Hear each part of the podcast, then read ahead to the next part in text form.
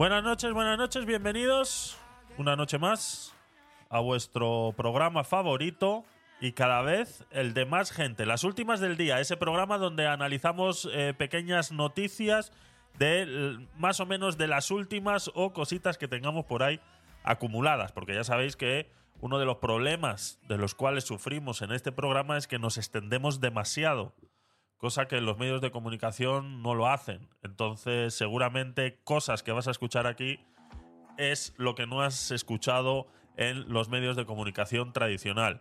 Hoy vamos a dar un pequeño repaso. Me gustaría que en vivo y en directo eh, le diéramos un pequeño, rebas- un pequeño repaso a ese tema de Alejo Vidal Cuadras.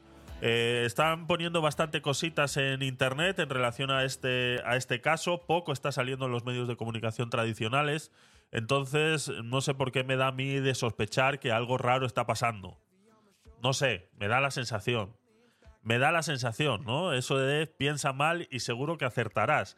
Y cuando es con los medios de comunicación tradicionales, eh, seguramente eh, estemos en lo cierto. Entonces vamos a darle un pequeño repaso, actualizaremos qué es lo que pasó ese eh, 10 de noviembre cuando Alejo Vidal Cuadras fue disparado a bocajarro en la cara eh, por unos señores eh, montados en motocicleta a todo estilo Colombia y ajusticiamiento de drogas, pues eso sucedió aquí en Madrid, sí, en plena calle, una y media de la tarde. Alejo Vidal Cuadras es disparado a bocajarro en la cara por dos personas motorizadas cubiertas con casco, ¿no? O sea, es, eh, pues eso. Eh, si pudiéramos decir siempre que estamos lejos de esas situaciones aquí en España, pues eh, poco a poco, poco a poco, estas cosas están empezando a suceder. Ahora bien, eh, se tiró un tupido velo encima de todo ese caso, se habló muy poco en los medios de comunicación tradicionales, le dieron carpetazo asumiendo que era un ajusticiamiento por parte del gobierno iraní. Pero pasan cositas, pasan cositas y como ya sabéis, en este programa es donde tocamos esas cositas, esas cositas que no se hablan en los medios de comunicación tradicional. Eh, como os estaba diciendo al principio, tenemos un canal de Telegram, lo que antes era un club de Telegram, ahora se ha convertido en un canal de Telegram. Si tenéis Telegram y queréis disfrutar de esas últimas noticias y más o menos ese pequeño adelanto de lo que vamos a hablar el día en el programa, eh, simplemente te tienes que unir a ese canal de Telegram buscando arroba canal y eh, unirte a él y, ser parte de esta pequeña comunidad donde vamos eh, donde, donde vamos a, tratar todos estos temas. ¿Qué más? ¿A quién le molestaba lo que decía? Lo que decía Alejo Vidal Cuadras. Ahora vamos a ver, ahora vamos a ver todo eso. Sergio, no te vayas muy lejos. Y eh, ahora tratamos sobre. eh, vamos a intentar, tanto en vivo y en directo, cosas que ya tengamos de eh, participaciones anteriores, de programas anteriores y cosas que podamos encontrar en un futuro, ¿no? O aquí ahora mismo en vivo y en directo. Vamos a tratar ese tema a profundidad hoy. Es uno de los temas eh, centrales, ¿no? Y depende cómo se nos dé ese, ese tema, pues vamos viendo qué más eh, podemos ir haciendo. Si tenéis alguna propuesta, ya sabéis que la podéis hacer en el chat. Recordaros también que podéis poner exclamación stream en el chat para poder participar en un sorteo de uno de estos tres libros. Simplemente tienes que poner exclamación stream en el chat y consigues una participación, así como ha hecho Shakaram, que está acostumbrado a hacerlo ni bien entra al programa. Así que os invito a que ponáis exclamación eh, stream en el chat para poder conseguir una participación, ya sea estés en cualquiera de las plataformas en las que estamos transmitiendo en directo. Así que poco más, yo creo que poco más a modo de introducción. Nos vamos a poner manos a la obra. Vamos, eh, bueno, he intentado poner ahí una foto de estamos en directo en el canal de Telegram, pero está claro que no ha salido como yo quería. No ha salido como yo quería, así que bueno, esperemos que poco a poco la gente se vaya acostumbrando al horario. Ya sabéis que este programa lo hacemos eh, todos los días, de domingo a viernes, eh, y empezamos entre las 9, 9 y media, dependiendo, pues sabes, eh, a veces hay que correr un poquito más para llegar a la hora, y a veces un, un poquito menos, ¿no? Y con el tema de el invierno, pues lo estamos haciendo más o menos así, y nos solemos extender hasta las 12 de la noche, o sea, sea unas dos horas y media, tres horas, dependiendo la hora de inicio. Así que poco más, vamos a empezar, venga. Driveway 745. Yeah, in the morning. She started having baby fever. She made me trade my Harley for a Kia. Oh, help me, Sergio, a ver. Perdona, que no te había leído, ¿eh? A ver. ¿Le interesaría mi historia y lo que he logrado para dar visibilidad a las personas con enfermedades? A ver, Sergio, a ver, sorpréndeme, sorpréndeme. A ver, un segundito, vamos a entrar. ¿Tienes algo ya en tu perfil? Modo expose. Ahí vamos, en modo expose. Eh, Sergio, a ver. ¿Tienes algo en tu perfil ya aquí en stream? No te sigo. Uy, no te sigo. ¿Por, ¿Por qué no te sigo? A ver. No, sí te sigo, sí te sigo. A ver. Busca en Google entrevistas Sergio Cámara Madrid. A ver. Sergio Cámara Madrid. Sergio Cámara arranca mi gran reto número 2. Sergio Cámara Madrid Twitter. ¿Tienes algún. ¿Tienes estas eh, entrevistas a Sergio? A ver.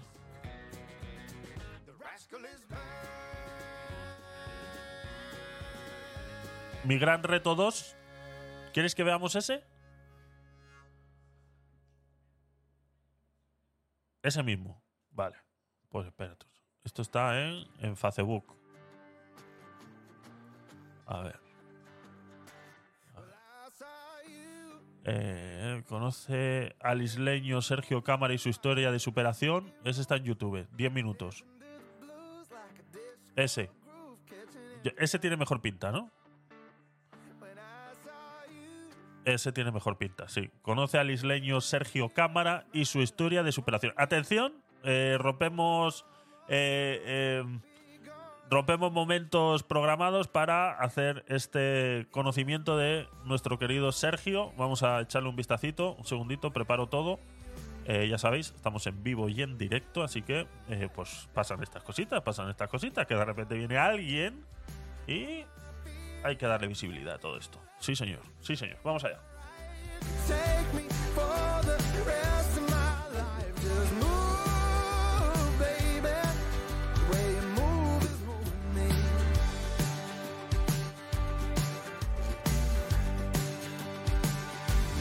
What could I do? Follow along with your hips, feet, heartbeats on the floor, and just in your head. 'Cause it ain't fair. Whatever you do,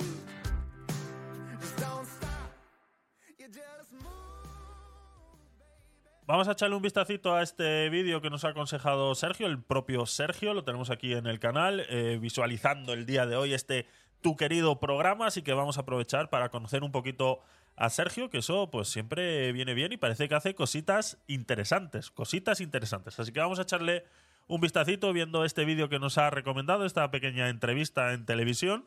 Vamos a conocer un poquito a nuestro eh, querido compañero de plataforma, Sergio. Vamos allá. Bueno, queremos conocer la historia de un isleño, de Sergio Cámara, que evidentemente muchos de ustedes conocerán por los retos que se ha marcado a lo largo de los últimos tiempos. Hoy queremos conocer uno más y quiero que sean todos ustedes testigos, porque si algo lo define es la fuerza de voluntad y creo que la motivación para que otras personas con algún problema derivado de cualquier tipo de dolencia salgan adelante y se levanten todos los días con ganas de vivir. Sergio, he hablado contigo unos minutos antes de empezar esta entrevista, pero me has dado un chute de vitalidad y eso también se agradece. Gracias por atenderme. Hola, buenos días. Pues sí, eso es lo que pretendo. Intentar lo que es fomentar un poquito el deporte entre las personas. Tenemos una enfermedad crónica, motivarles que hagan deporte y que no se queden en casa. Esa es mi idea. Sergio, ¿cómo surge todo esto? ¿Cuándo viene esa idea de decir voy a realizar un reto y, y bueno, me pongo a ello? Bueno, esto surge porque llega un momento que cuando ya toca fondo, que te ves muy mal, pues yo me he visto con artrosis degenerativa, pérdida de movilidad del tobillo izquierdo, izquierdo lo que es trombo en la pierna, varicoflebitis, los discos dañados, operado L4 L5, 163 kilos. Pues llega un momento ya que, que dices, ¿qué hago? ¿Me quedo aquí abajo o lucho por la vida e intento salir adelante? Y bueno, decidí en lo que es en el confinamiento mar- marcarme un reto, intentar salir adelante y luchar un poquito por la vida. Esa fue mi idea, sí, un poquito como surgió.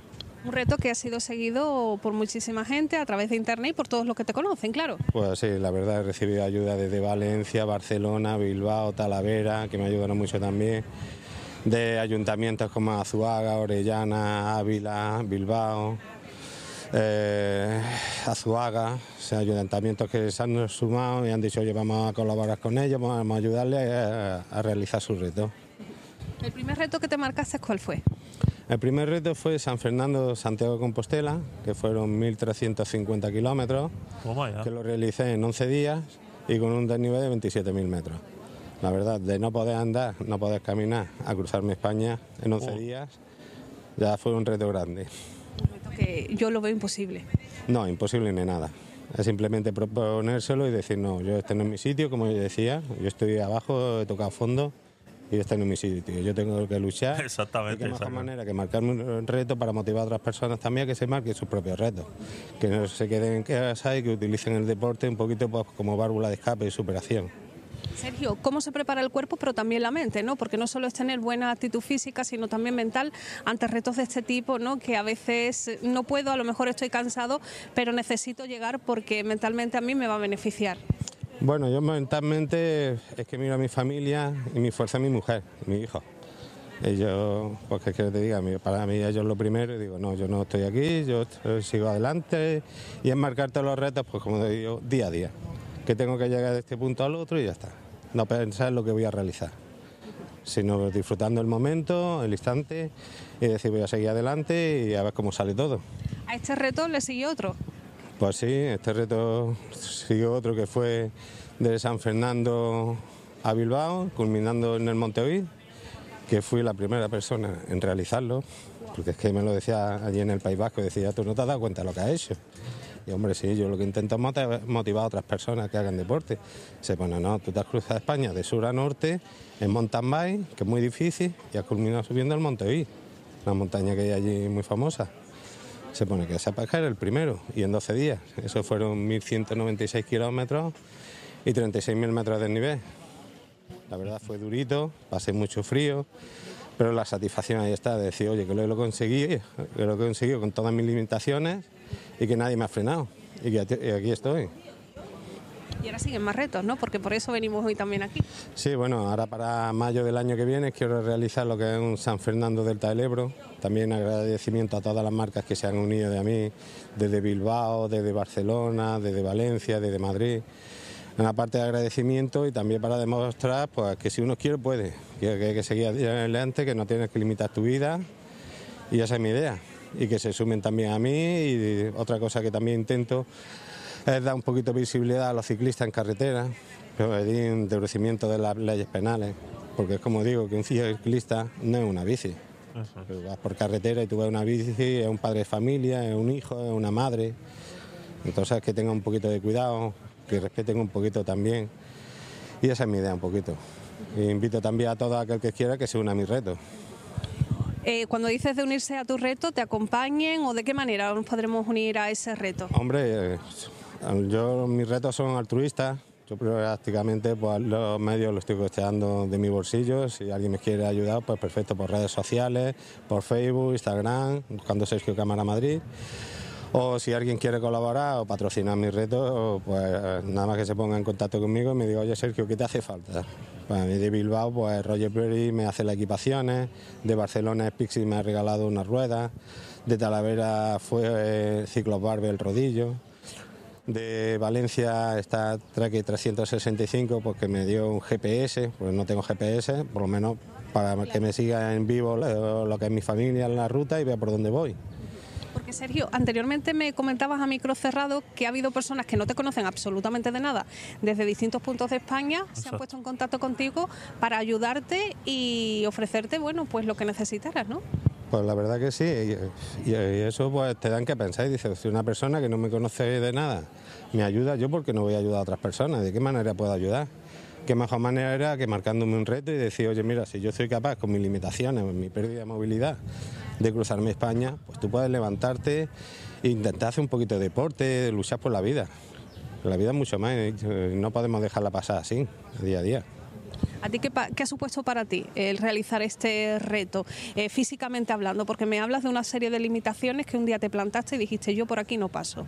La verdad, yo estaba en 163 kilos, lo que te he comentado, con pérdida de movilidad del tobillo izquierdo, artrosis degenerativa y la columna, y yo no me podía agachar ni atarme los cordones. Mi mujer te- tenía que agachar, atarme los cordones, y cuando tú te ves así, pues dice nada, o me quedo aquí, que estoy en mi sitio, lucho por la vida. Yo decidí luchar, decidí salir adelante, yo lloraba en bicicleta, yo me hacía dos kilómetros y yo lloraba de dolor. Yo lo he pasado muy mal. Pero bueno, llegaba a mi casa y es lo que te digo, mi fuerza es mi mujer, mi hijo. Y yo decía que va, que hay que seguir adelante. Y si puedo ayudar a una persona, había vivido deportistas de élite que me han dado la gracia y decir, oye, Sergio, gracias por el reto que ha hecho. Decía, coño, un tío que ha ganado una carrera, que me diga esto. Se pone, pues sí, se pone, porque gracias a estos retos, yo decía, si este tío se cruza España con todas sus limitaciones, yo tengo que ganar. O sea que ya no solo a las personas con enfermedades crónicas, sino también que un deportista de élite te diga eso, pues te llena de satisfacción. Eh, no sé si estás recibiendo apoyo de los isleños, yo sé que estás recibiendo mucho apoyo, porque de hecho eh, yo llego a ti gracias a Mariano, del mundo de, de hermandades, antiguo hermano mayor de la hermandad de Veracruz, que desde aquí le mandamos un beso muy fuerte, y me decía, tienes que conocer a este chico, que te cuente su historia, y aquí estamos. Y yo la verdad encantadísima de la llamada de Mariano y encantadísima de haberte conocido, porque bueno, es una historia motivante, cuanto menos. Sí, Mariano le conocí yo en un par de salidas así con la bici y la verdad he dicho, oye, mira, voy a sumar contigo y te voy a acompañar en tu reto. Y se viene conmigo hasta Delta del Ebro para el año que viene Mariano. Sí, bueno. Sí, se ha sumado. De la isla, por desgracia, pues no, no se ha sumado nadie. Mira que he tocado puertas, pero bueno, tendrá cosas que hacer, tendrá otras cosas más importantes. Qué bueno el eres. único sitio así es Centauro San Fernando, porque me llevan las revisiones de la bici, los mantenimientos. Pero eh, de estamentos, ayuntamientos, nada.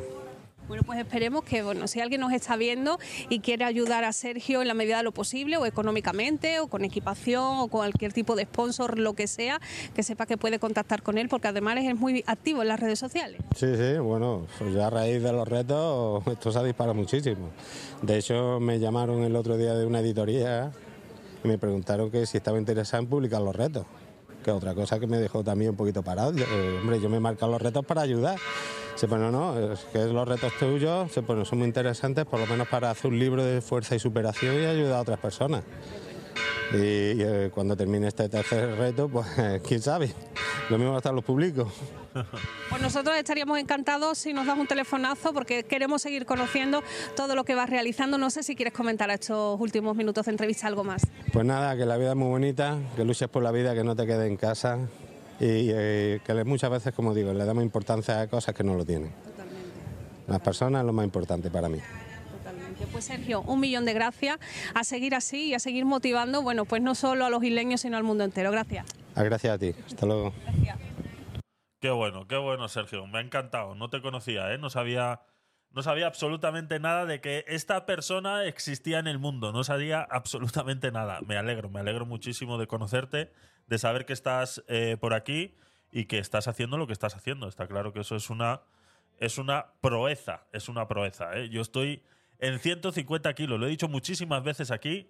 Y eh, está claro que hay algo, hay, hay esos momentos en los que dices que algo tienes que hacer y, jamás había estado yo en este en esta en esta cantidad de kilos y, y yo hacía bici antes muchísimo y bueno eh, llega un momento que, sí que parece que no pero la vuelta a España imagínate esa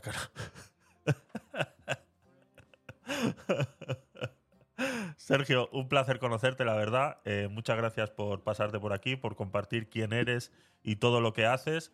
Eh, yo estoy pensando el próximo año empezar un programa nuevo de entrevistas y te tengo en la lista. Te tengo en la lista para, eh, para tratar este tipo de eh, este tipo de cosas, ¿vale? A través de, este canal de stream, aquí en esta plataforma, intentar eh, dar a conocer bastante más ese, ese tipo. No como lo pueden hacer en televisión o como lo pueden hacer en cualquier otro medio de comunicación, pero al menos aquí dentro de la plataforma de stream, dar ese, ese apoyo que, que necesitan todas estas todas estas eh, personas que a veces necesitan simplemente alguien a quien seguir o alguien que diga, si él ha podido, yo también. Porque a veces falta, falta eso, ¿no? Este último fue de 1.154 kilómetros en 10 días desde Cádiz al delta del Ebro. Joder, macho. De verdad, ¿eh? Eso, eso sí que son pedales. Eso, es- eso sí que son pedaladas, de verdad. Eso sí que son pedaladas. Es una locura, es una locura. La verdad que te felicito mucho. y-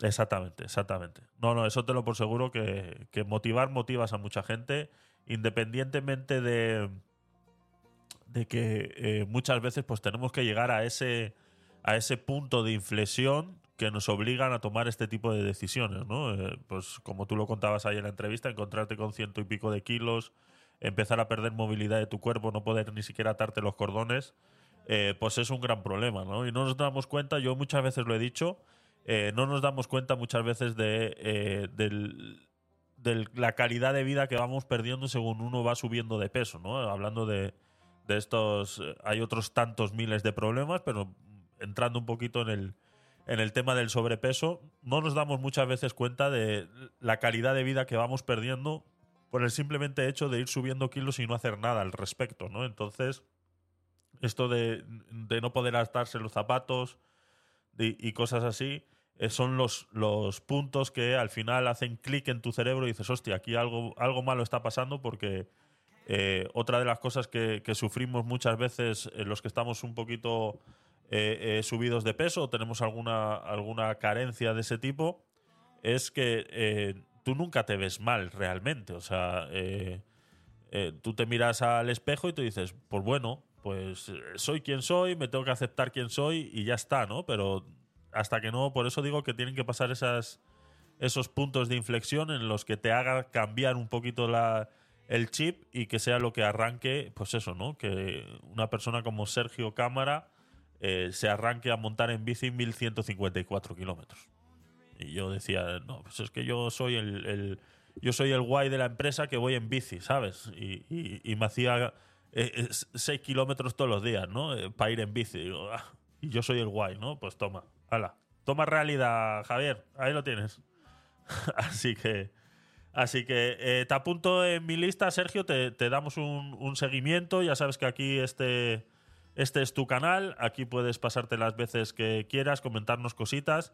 Y eh, para el próximo año, por ahí por eh, mediados de enero, finales de enero, estoy cerrando ciertas entrevistas porque me gustaría traer bastante gente importante al, al programa y hacerlas pasar por aquí por stream. Mi idea es escribir. A ver, vamos a. Mi idea es escribir un libro de motivación y que se done todo para el estudio de las enfermedades raras. Ahora estoy realizando pequeños retos para dar visibilidad a asociaciones como el ELA, cáncer y Asperger. Perfecto, perfecto, perfecto. Sí, sí, sí, sí. Eso, mira, aquí estamos eh, promocionando el libro de Miguel Asal. El día que saques ese libro, eh, lo promocionaremos también por aquí, así en modo de sorteo. Llevamos todo el mes hablando de ese libro. Y, y aquí lo que podamos ayudar en ese tipo de cosas, ya sabes que, que aquí me tienes. Así que muchas gracias, Sergio, por pasarte, por, por darte a conocer de esa manera. En, otros sitios yo sé que eso que tú acabas de hacer hubiera caído bastante mal, pero quiero que sepas que aquí eh, a mí me agrada que pasen estas cosas. Me agrada que pasen estas cosas porque, aunque ahora mismo somos, somos pocos, aquí en vivo y en directo, pues luego lo subiremos en modo vídeo a todas mis plataformas y aunque sea eh, 15, 20, 50 personas lo van a ver. Y en el modo podcast, ahí sí tengo bastante más gente. Ahí hay alrededor de unas 900 eh, eh, eh, vistas al mes. Entonces, eh, bueno, poquito a poco vamos, vamos dándole visibilidad a todo. Así que gracias, Sergio, nuevamente por pasarte y un placer en conocerte.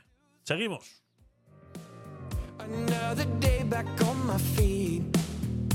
I'm fighting every minute till the weekend. So I can live it up and do Vamos a ver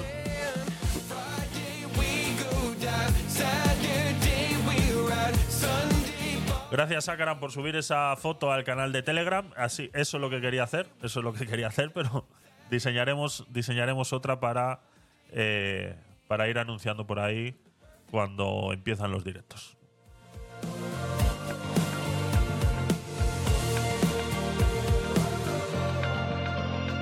Vale.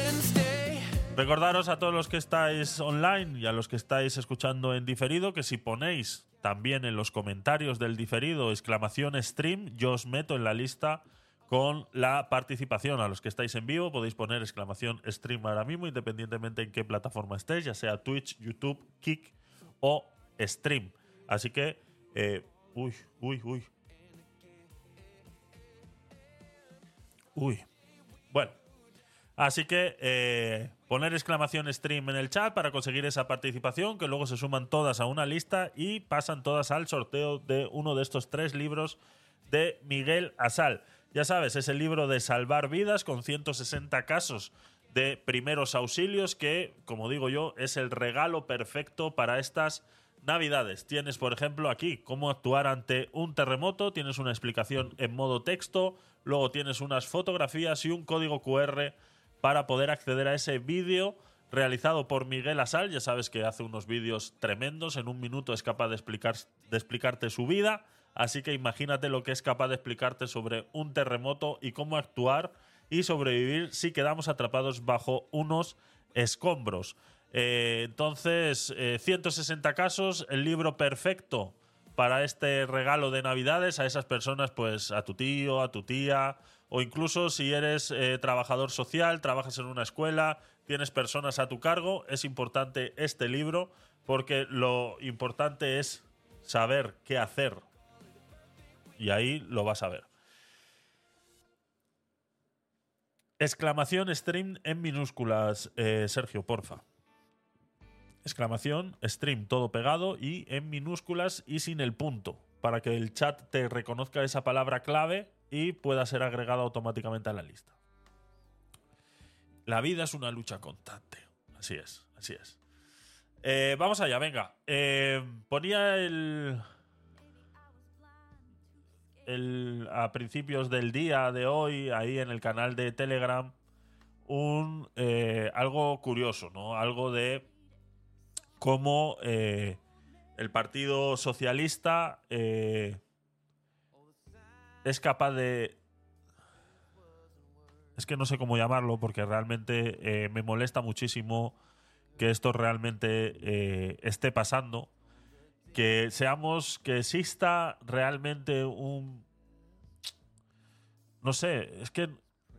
¿A quién le he hecho la culpa de esto que está haciendo el Partido Socialista? Hablo de este tuit que eh, ha puesto Pepa Fire. Eh, bueno, es una recopilación de todos los tweets de entre 2018 y 2023 de cómo el, eh, el 21 de noviembre anuncian que eh, pues una persona ha sido asesinada por ETA, ¿no? El señor Ernest Jules, Jules no sé, bueno, ya sabéis, mi catalán no es muy bueno, entonces pasan estas cosas.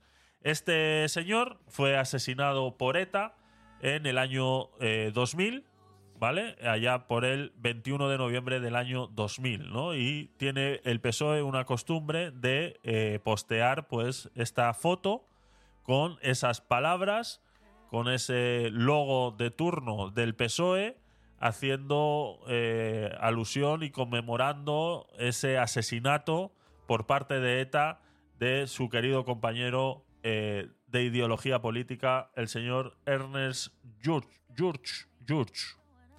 Pues bueno, pues hacen este tipo de cositas. Eh, yo las he comprobado todas. He llegado hasta el 2000, eh, dos- 2020. O sea, he revisado los tres últimos años eh, que he podido en el, en, el tweet de, en el Twitter del PSOE. Por ende, estas fotos son reales. Es así, están escritas así. eh, cometen estos, eh, estas atrocidades y son capaces de transgiversar y de borrar los hechos a plumazo de Twitter. Vemos como en el año 2018 ya decían inolvidable su legado humanista, su pensamiento y su compromiso con la defensa de las libertades. Hoy, hace 18 años que él, Ernest, fue asesinado por ETA.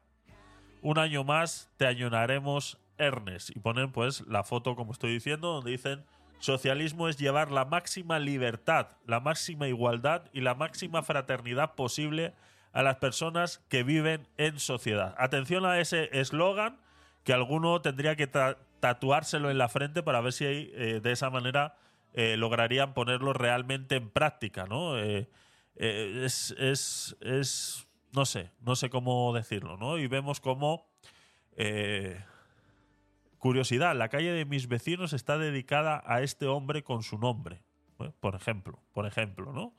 Y eh, yo decía en el canal de Telegram que tenemos, eh, ¿qué, ¿qué pensaría este señor si estuviera vivo y supiera que su nombre y su asesinato, su ajusticiamiento por parte del eh, grupo terrorista ETA estaba siendo borrado, literalmente, ¿no? Lo hablábamos ayer incluso de cómo somos capaces de borrar esa historia para volver a cometerla, ¿no? El lunes también hacíamos esa pequeña reflexión de cómo somos los seres humanos los únicos capaces de cometer un mismo error dos veces o de intentar haciendo lo mismo que el resultado sea diferente, ¿no? Pues eh, eh, estamos viendo una de esas que es intentar borrar la historia y eh, yo no sé si lo hacen en modo de pagar favores, como diciendo, bueno, pues este año como hemos pactado con Bildu y necesitamos sus votos para gobernar, vamos a borrar la palabra ETA del Twitter de este año, ¿no? Eh, ha sido así, descarado. Eh, en el año eh, 2019, el mismo 21 de noviembre, a eso de las 10 y 15 de la mañana, aparecía este Twitter en el perfil del PSOE. Hace 19 años, ETA asesinó a nuestro compañero Ernest, un hombre culto y bueno que defendió incansablemente el diálogo y la justicia social. Su vida y su compromiso inspiran e inspirarán siempre a todas y todos los socialistas. Eso fue en el año 2019. En el año 2020, mismo 21 de noviembre, a eso de las 9 y 13 de la noche, el, el perfil del PSOE dice, ¿sabes qué recuerdo de Ernest tiene Salvador Illa en su despacho? Descúbrelo en esta entrevista de Ruiz Maricha para el socialista con el ministro de Sanidad del gobierno en la que repasa el legado del socialista asesinado por ETA. ¿De acuerdo? Una entrevista a, pues, al ministro de Sanidad en plena pandemia. En plena pandemia, no nos olvidemos también, cositas que hay que, que, hay que recordar. Eh, mencionaban a ETA. Este señor fue asesinado por ETA. Independientemente de su ideología política, de si se metió con ellos, no se metió con ellos, fue ajusticiado por ETA. Eso fue en el año 2020, cuando este tuit, eh, a la vez que utilizaban a Salvador Illa de cabeza de turco para mencionar este asesinato de ETA.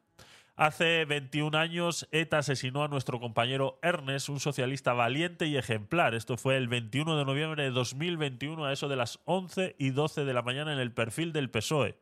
Su compromiso y defensa de los valores socialistas como la igualdad y la justicia social nos inspiran a todas y a todos cada día. No te olvidamos, compañero. Si no es cuestión de olvidarle, es cuestión de que se diga la verdad siempre. En el año 2022, hoy hace 22 años que ETA asesinó a Ernest Jurs. Su compromiso con lo público y los valores que representó siguen estando presentes cada día. Hace 22 años que ETA asesinó. Gracias por tu labor y gracias por ha- hacer de todos, de todas y todos. Qué cansado es, eh, de verdad, leer cosas del socialismo. eh, El acceso a una sanidad pública. Y todos, si os dais cuenta, van con esa misma foto y prácticamente ese mismo eslogan hasta este año. 21 de noviembre del 2023, o sea, se ayer. El Partido Socialista decía lo siguiente: hace 23 años del asesinato de Ernest, nuestro compañero.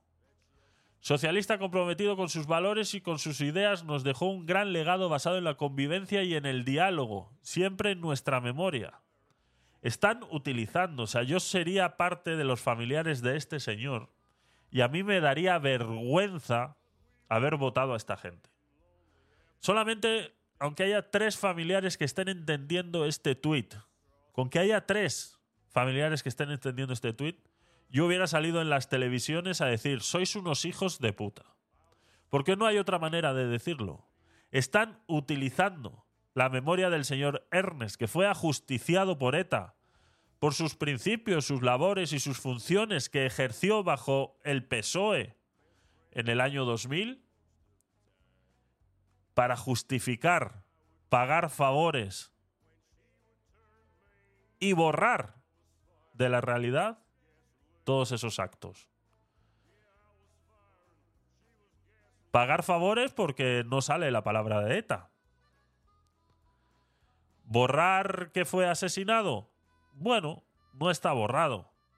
Pero utilizarlo con, basado en la convivencia y el diálogo en un día como ayer, con todo lo que estamos viviendo con la amnistía, es utilizar la imagen y el ajusticiamiento de este señor a favor de ese partido político.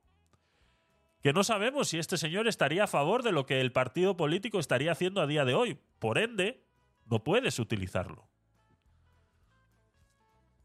Esto me parece un golpe bastante bajo y pobre por parte del PSOE. Hacer este tipo de cosas, la verdad. O sea, a mí me parece rastrero hacer este tipo de cosas. Pero bueno, es el PSOE. ¿Qué podemos esperar? No podemos esperar nada mejor que esto. O sea, es así.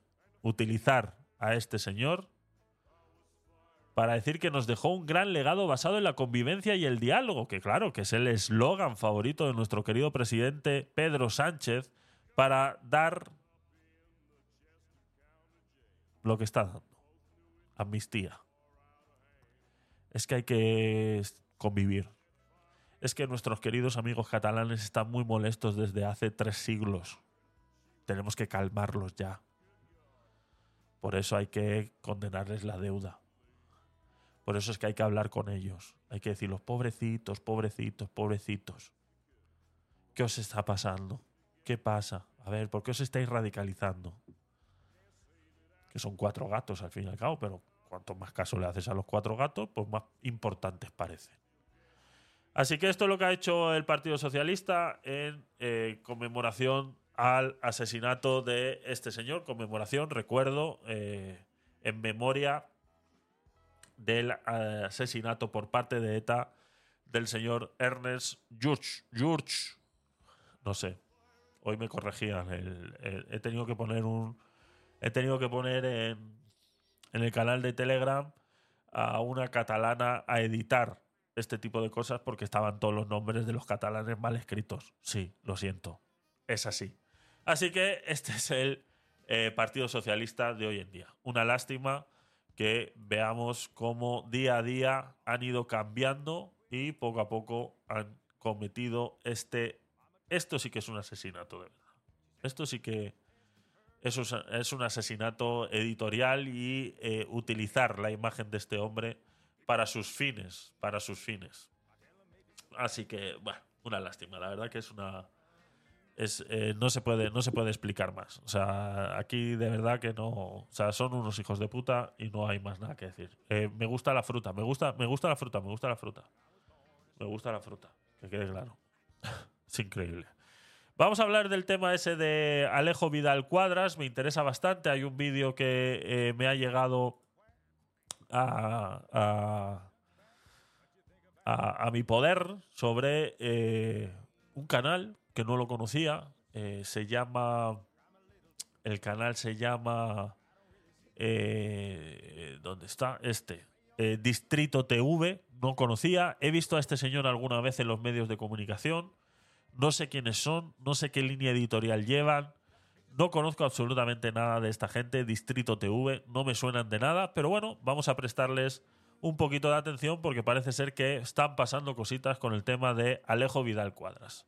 Alejo Vidal Cuadras, simplemente para ponernos un poquito en contexto, es eh, un físico y político español, según dice la Wikipedia. Fue presidente del Partido Popular de Cataluña desde diciembre de 1991 y hasta septiembre de 1996 año en que fue apartado por la Dirección Nacional del partido tras el pacto del Majestic con eh, CIU.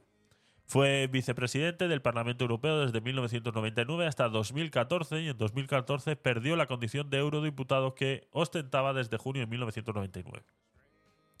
El 9 de noviembre de 2023 sufrió un intento de asesinato cerca de su domicilio en Madrid. Esa es la última actualización en su eh, perfil de Wikipedia.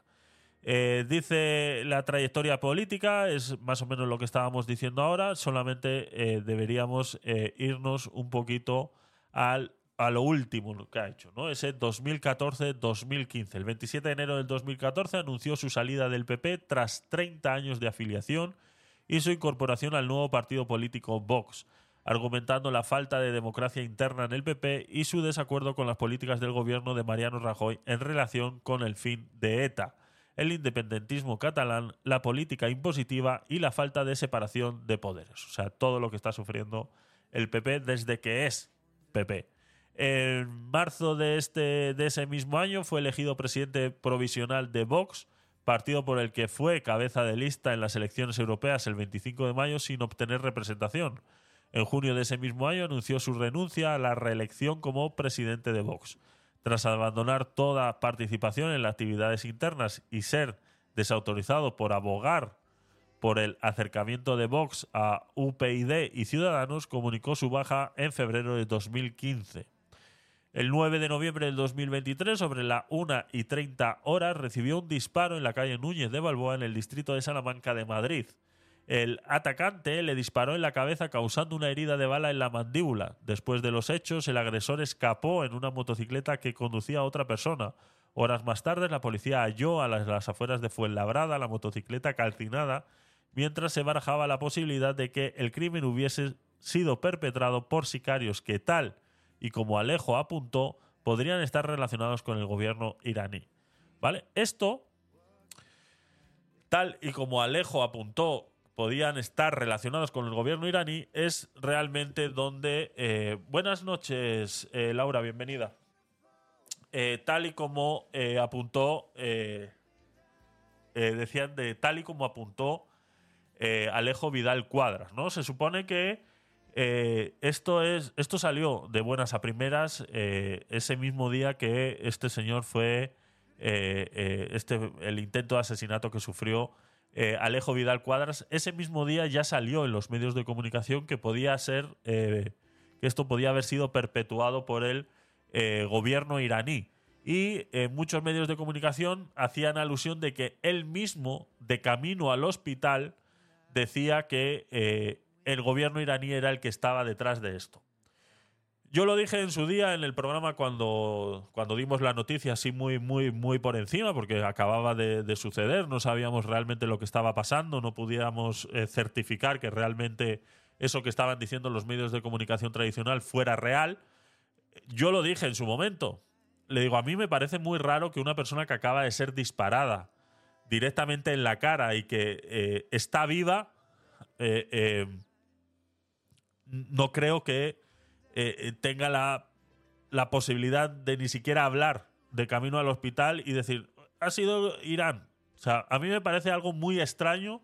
Me parecía muy extraño de que buenas a primeras todo esto automáticamente se le diera un carpetazo, porque para mí eso es darle un carpetazo, o sea, en pleno eh, hechos que estábamos viendo en vivo y en directo en ese momento. Esto fue a la una y media de la tarde poco, poco más se podía saber de que había sido disparado, habían sido en una moto y poco más. Y que alguien de repente ya en los medios de comunicación tradicionales estuviera diciendo, no, no, es el propio Alejo Vidal Cuadras el que ha apuntado directamente al gobierno iraní por ser cómplice de este intento de asesinato. ¿no? Me parecía muy extraño, me sigue pareciendo muy extraño, y más cada día que eh, vemos que el señor está vivo, se está recuperando, Simplemente eh, parece ser que el disparo le entró por la mandíbula eh, eh, por un lado y le salió por el otro, por ende no tiene ninguna parte más de la cara, del cerebro, etcétera, etcétera, comprometida. Por ende, más me confirma a mí todavía que, que más me confirma a mí todavía que es imposible que pudiera hablar en ese momento para poder apuntar directamente al gobierno iraní después de que ha sido eh, eh, disparado directamente en la cara. O sea, a mí me parece algo surrealista, ¿no? Algo surrealista de que eso sucediera así, que ese mismo día se estuviera eh, diciendo eh, que, que era el gobierno iraní, ¿no? Todos sabemos de qué, eh, de qué pie cojean todos los medios de comunicación tradicionales, absolutamente todos. O sea, ahora mismo no hay un medio de comunicación independiente en este país. Todos son subvencionados por el Estado.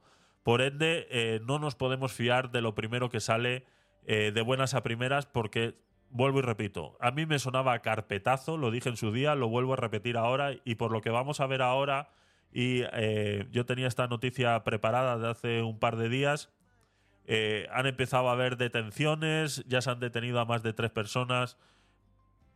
No sé, vamos a intentar leer esas, esas noticias juntos y vamos a ir viendo esas, esas cositas, ¿no? Pero ya sabéis que los medios de comunicación tradicional, eh, en el momento en el que alguien pertenece al partido de Vox y cosas así, ya empiezan a, a- pues, hablar de maneras que no son las correctas. Simplemente no son periodistas, no están tratando la noticia, sino que simplemente están dando una opinión camuflada en un eh, espacio periodístico como son las noticias de cada canal, ¿no? Eh, eh, eh, que deberían acostumbrarse un poquito fuera de esas pequeñas líneas editoriales como siempre se han hecho al principio de, de los, de los telediarios, que vienen bien, ¿no? A veces ese- esa pequeña opinión por parte de la, de la cadena de televisión. Pero bueno, eh, esta es la pequeña introducción a el señor Alejo Vidal Cuadras. Eh, como decíamos, fue eh, tuvo sufrió un intento de asesinato el 9 de noviembre de 2023 a eso de la una y media de la tarde en plena calle. ¿Vale? Y los, las dos personas o los dos sicarios que intentaron perpetuar este asesinato salieron huyendo en una motocicleta que luego fue encontrada en Fuenlabrada eh, que había sido calcinada, ¿no? Este es el Twitter de Alejo Vidal Cuadras. Eh, bueno, aquí yo estaba echando un vistacito para ver eh, si encontraba algo especial. Eh, esta cuenta no la está manejando él. da toda la sensación de que esto lo maneja algún. tendrá alguna agencia o algo que le maneja en el Twitter, porque está claro que esto. esto está muy entero. Esto está muy entero para, para ser la cuenta de una persona que acaba. Eh, eh, que sigue en el hospital viendo estas cositas. O sea. Tú ves la, la cuenta. Eh, muchas gracias por esas estrellitas, Antonio. Bienvenido. Hola, buenas noches desde Murcia. Sergio CM, muy buen contenido. Hemos visto un vídeo ahora de él. Ha, ha venido a presentarse y, hablar un poquito. Y la verdad que hemos quedado bastante, bastante contentos. Bastante contentos con lo que con lo que nos ha enseñado. La verdad que sí. Ya lo traeremos para alguna entrevista en ese programa que queremos hacer en 2024 lo traeremos para alguna entrevista porque es muy, muy interesante el trabajo que hace. Así que eh, sí, sí, sí, sí, sí. Interesante, sí. Así es. Eh, entonces, como decía, este es el, el Twitter de Alejo Vidal Cuadras, el Twitter oficial, cuenta oficial, y que eh, Antonia del Toro Cortés, buenas noches, bienvenida. Y que digo que esto tiene toda la pinta de que es controlado por otra persona porque no es normal esta cantidad de, de, de twitters. Vemos que el, el intento de asesinato fue el, el 9 de noviembre.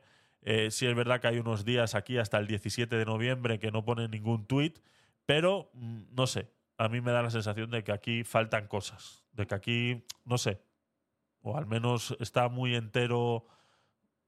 No lo conozco a este señor. Como no lo conozco, no sé cómo pudiera reaccionar a estas situaciones, pero a mí me parece un- una cuenta de Twitter muy, muy entera para, eh, para ser lo que es, ¿no?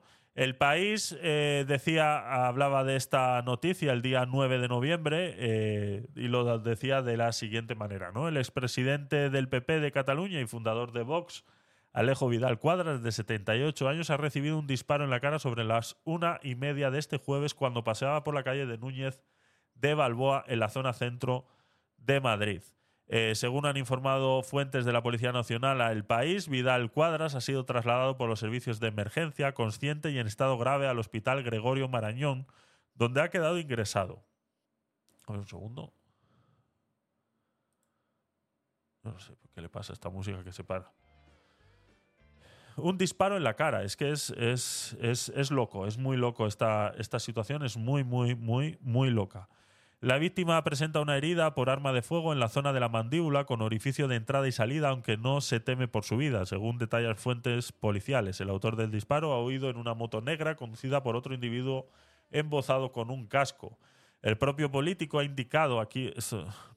el propio político ha indicado a la policía que el ataque puede estar vinculado con sus relaciones con la oposición iraní, según han confirmado fuentes policiales que no han querido dar más detalles sobre el asunto. ¿no? Este, está consciente, sí, sí, sí, sí. Está, está vivo, está consciente, se está recuperando ya.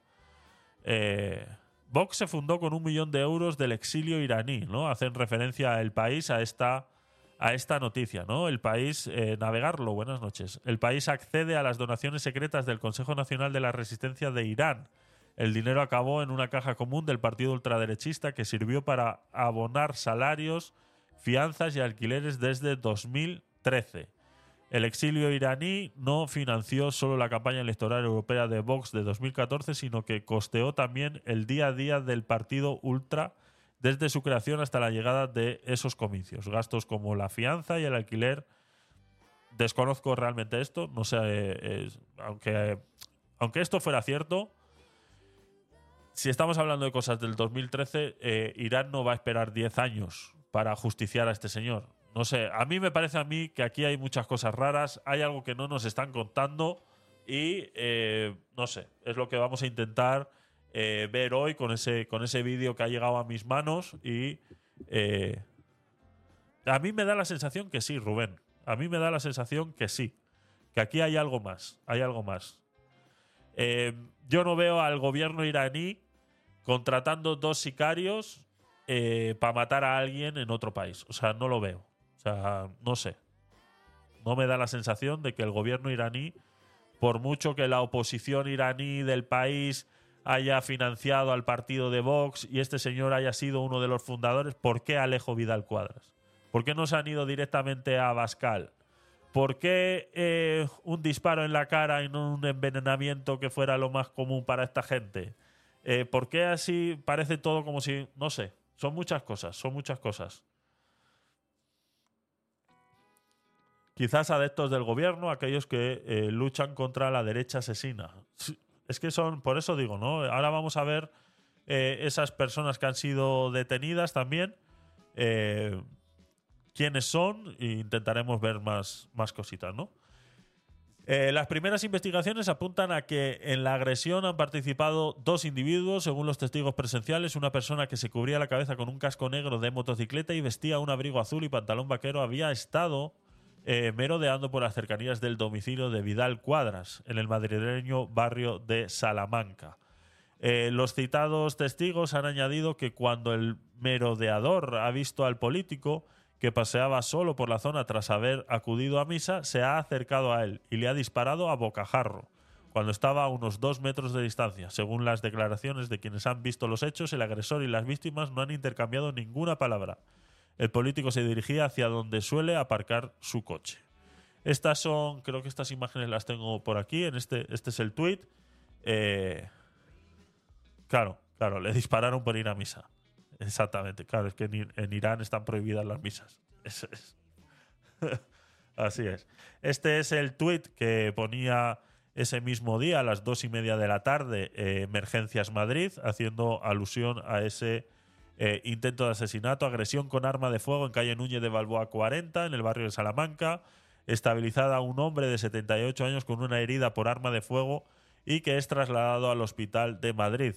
Eh, la policía investiga y si sabes algo decían que colaboraras en ese momento, ¿no? Y estas son imágenes de el propio eh, Samur en esa, en esa intervención, ¿no?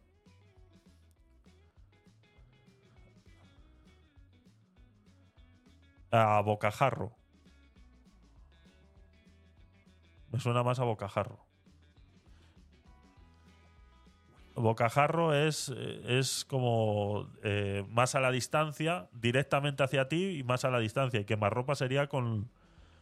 con. O sea, a nada, a 10 centímetros. Porque van a quemar ropa. Es que esto tiene pinta de ser un sicariato y cosas así. Sí, o sea, esto es un ajusticiamiento de otra cosa. O sea, de otra cosa. No veo yo al gobierno iraní 10 años después de, de- de que el partido de Vox haya sido financiado por los opositores iraníes para eh, ajusticiar de esta manera. ¿no? La víctima ha sufrido una herida por arma de fuego en la zona mandibular con orificio de entrada y salida, lo explicaba la supervisora del SAMUR, eh, Mariluz Sabin, ¿no? y ponían este vídeo. Sábana. El castillo no ha encontrado la. No, sábana doblada. No tenemos nada más. Y parece que la vía está.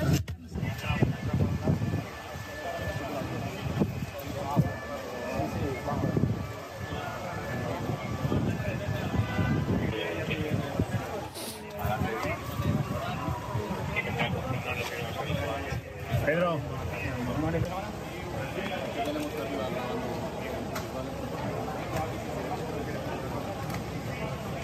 Lo trasladan de una ambulancia a otra. ¿Qué, qué ha pasado?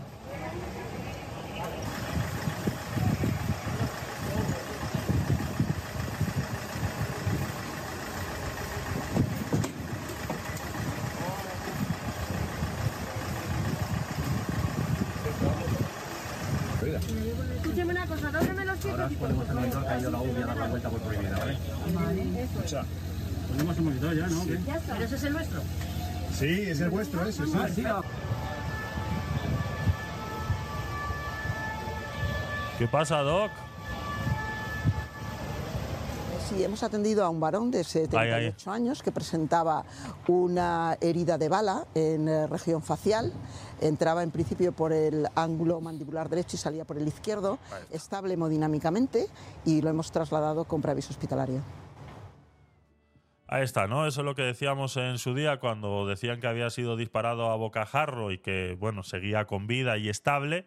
Estaba claro que le habían disparado desde un lateral y que la bala había entrado por, eh, por un lado y había salido por otro, ¿no? Porque de otra manera eso llega directamente al cerebro y, ya está. Hasta ahí hubiera llegado, ¿no? Entonces este señor ha tenido realmente mucha suerte y en otro lado dirían que estos señores lo que son es más los sicarios, ¿no? Porque no han llegado a, no han llegado a cometer lo que querían, ¿no?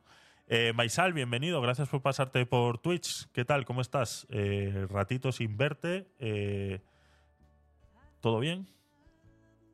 ¿Todo bien? ¿No me extrañas?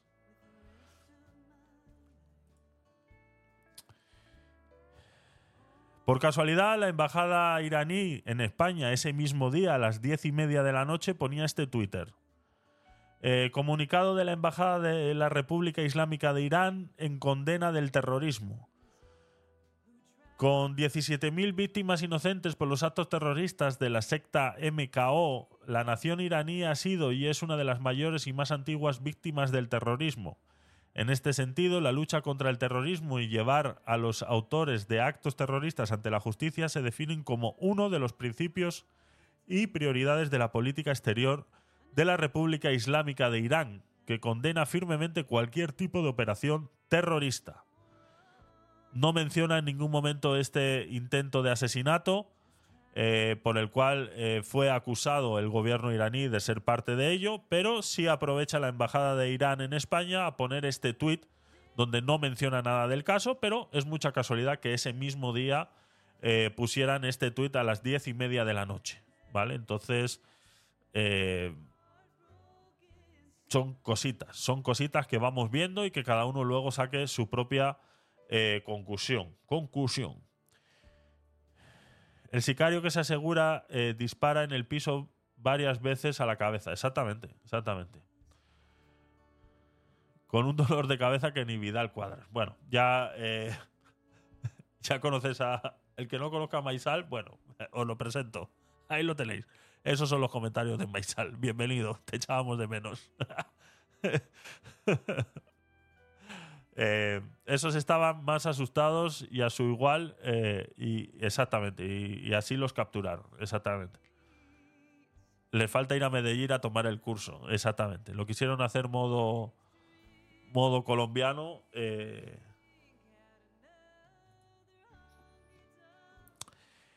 Eh, este es el que estábamos viendo, que Vox se fundó con un millón de euros del exilio iraní.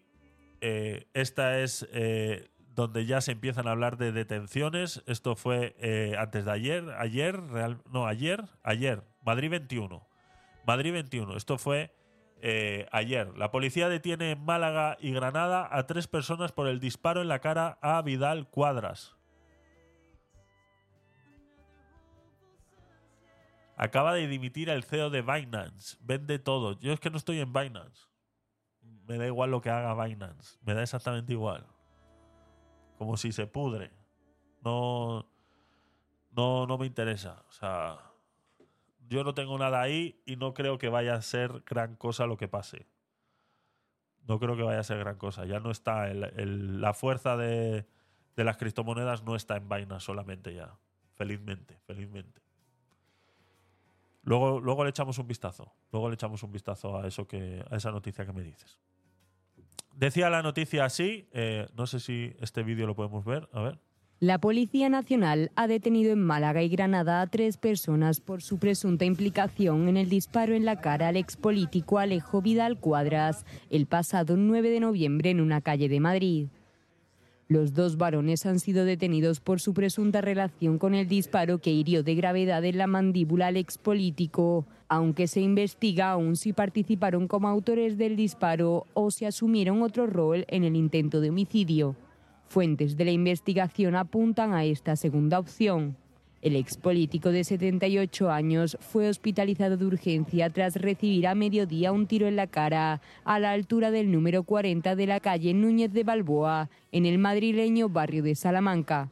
La Audiencia Nacional se hace cargo de la investigación, dado que podría tratarse de un posible atentado terrorista.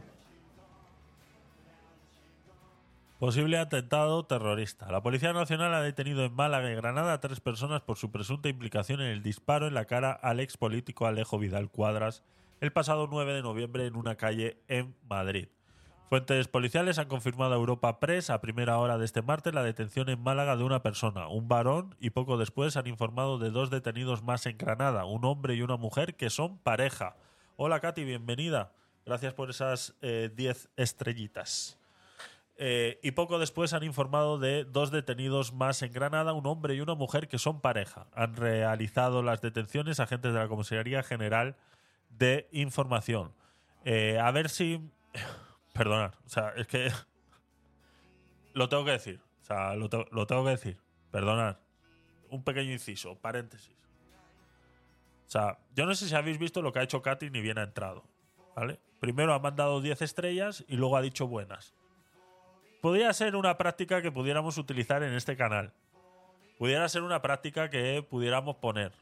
Me parece bien, me parece bien. Mandar 10 estrellas y luego saludar. Me parece bien, me parece bien. Bienvenida, Katy. es una opción, es una opción que pudiéramos barajar como norma recurrente a... lo sé, lo sé, Katy. Bienvenida. Gracias por pasarte, la verdad.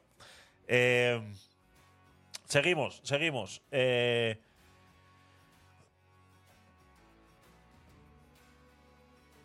Por mi tele no puedo enviar estrellitos. Bueno, ya, ya. Si desde que se inventaron las excusas todo el mundo queda bien.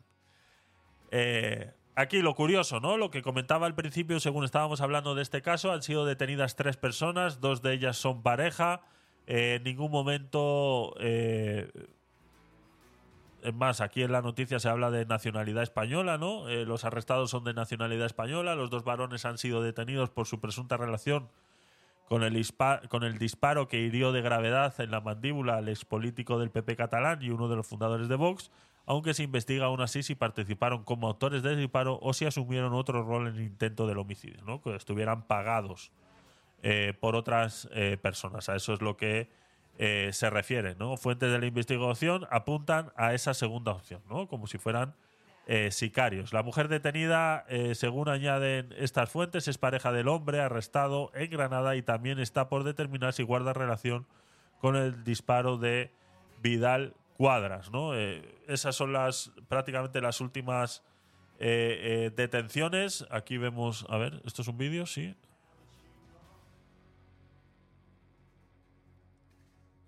No, no tiene audio. Entonces es un, es un vídeo de las, de las detenciones. Que publiquen los nombres. Ojalá, ojalá. pero la eh, presunción de inocencia prevalece en estos casos. Eso, es lo que pasa.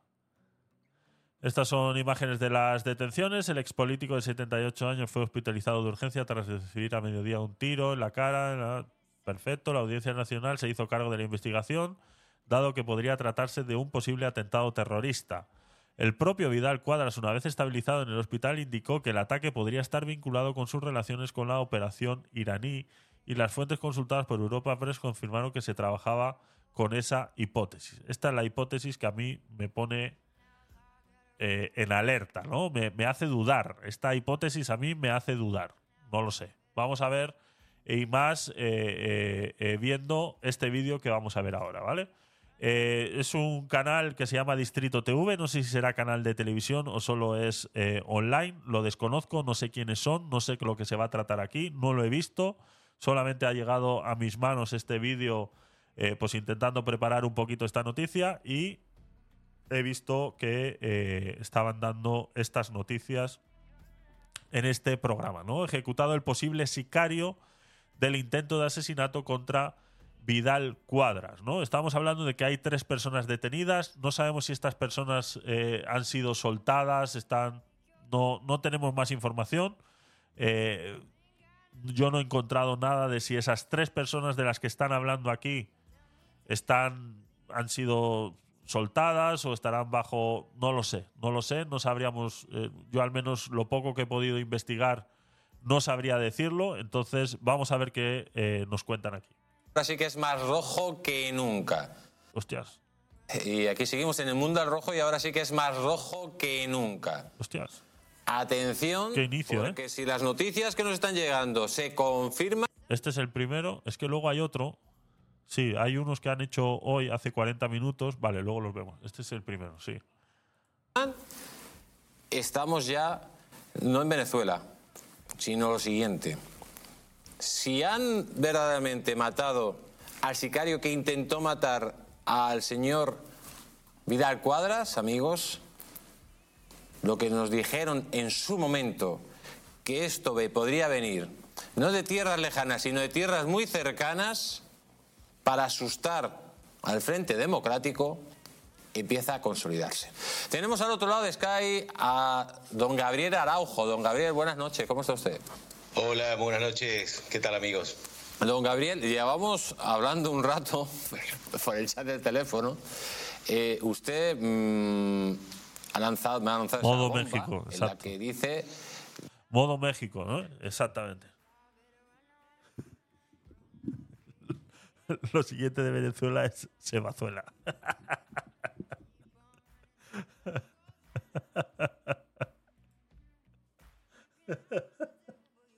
Así es, lo siguiente Venezuela es Sebazuela. Exactamente. Exactamente. Este señor también salió hablando de, de- eso. México más Venezuela, España. Así se balancean los políticos, ¿no? Es, es, es el modus, op- es, es la naturaleza propia de los políticos, ¿no? Así es que se balancea el ecosistema político, se balancea de esta manera, ¿no? Así como eh, las abejas son eh, importantes para la polinización, los sicarios dentro del mundo político son importantes para balancear las posiciones políticas en un país. Ya, vale, vale. Eso es, eso es.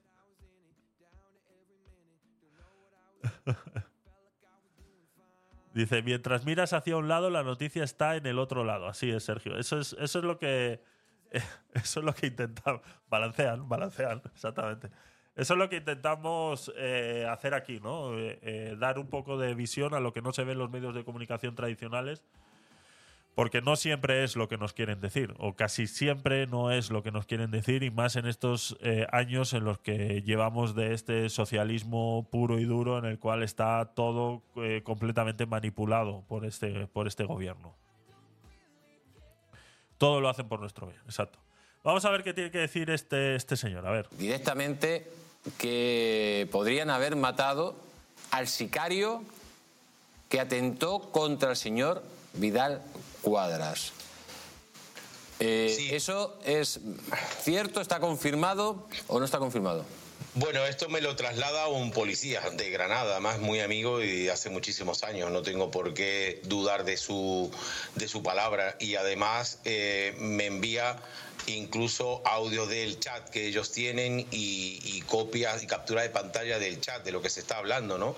Eh, yo se lo he enviado, no sé si lo pueden ver y si no, pues... Eh, podemos poner las imágenes, si, eh, si quieren, ponemos las imágenes eh, y dejamos... Vamos a ver las imágenes que usted me ha mandado. Ahí tenemos el chat de captura de pantalla, pero vamos a ver las imágenes de la Eh, hay unos audios aquí, dice tal, tal cual lo cuento, a mí me suena a ejecución para evitar que el muerto hable y delate a implicados más poderosos. policía. Vamos a ver esas imágenes para que nos explique el señor Araujo qué son. Ahí. Como estamos viendo ahora mismo, pues eh, una imagen donde está la policía. ¿Esas imágenes a, qué se refieren? Es, es increíble, eh, Sakaran, tú que sabes de estas cosas, eh, no de sicarios. no de sicarios, ¿vale? no, me ha llamado la atención esto, ¿no? Eh, cómo la policía. eh, o sea, yo trabajo en una empresa donde se maneja mucha eh, información confidencial y, tenemos completamente prohibido utilizar el WhatsApp. O sea, no lo podemos utilizar. O sea, yo no puedo utilizar mi WhatsApp personal para hablar de cosas de trabajo ni nada por el estilo, ¿no? En el teléfono del trabajo que tengo, eh, yo no puedo instalar eh, WhatsApp ni nada. Hay una aplicación de, la empresa donde eh, es, que es lo que utilizan el Teams para poder eh, hablar de todas estas cosas.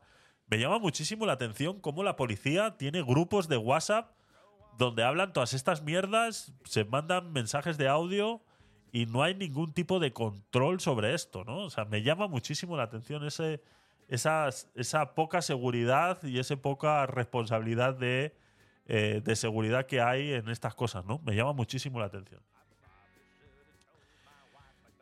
Dice que no, nos dice Sergio por aquí. Espera un segundito. Es, es- lo peor es que un policía filtre esto a otra gente, exactamente. Aquí vemos los reenviados. Es, es una locura, es una locura. A ver, que a mí que lo filtren me parece bien, ¿eh? A mí me parece bien. O sea, porque si no, de otra manera no nos enteramos. Está todo tan manipulado que no nos enteramos, ¿no? Pero me llama muchísimo la atención que utilicen canales como WhatsApp y cosas así para. eh, porque esto es un reenviado, ¿no? No es un copia-pega. Ya, invalidan pruebas. Sí, eso sí es verdad. Eso sí es verdad. Eso sí es verdad. Eh, perdón, a ver, eh, nos decía Sergio por aquí, vuelvo a poner el, el mensaje en pantalla. Dice, a que no se habla de eh, que quieren eh, que quieren convertir a España en la Dubai de las energías renovables, siete plantas de gas licuado, placas solares y molinos donde antes se cultivaba. Ya, eso poco se habla de eso. Lo que pasa que hay ahí unos intereses ocultos bastante importantes, ¿no? Dentro de la Agenda 2030 eh, es una manera de desviar recursos y dinero bastante llamativa, porque no hay manera de que un país sea 100% sostenible con energías renovables. No hay manera, o sea, no tienes territorio suficiente para poder hacerlo. Entonces, eh, eh, ¿Dubái está haciendo cosas? Sí, pero las está haciendo desde un principio. Nosotros llevamos ya 20 años de retraso. Entonces, es complicado. Es complicado que eso, que eso realmente funcione. A mí me parece más un desvío de capitales para eh, eh, enriquecer a cierta gente. Explique señor Araujo qué son. Como estamos viendo ahora mismo, pues eh, una imagen donde está la policía. ¿Esas imágenes a, a qué se refieren? Sí, esas imágenes son tomadas por vecinos de Alendín de eh, Granada. Alendín es un pueblo de Granada. Recordemos que dos de eh, los presuntos implicados en, en el atentado de Vidal Cuadra también fueron eh, detenidos en, en Granada, ¿no?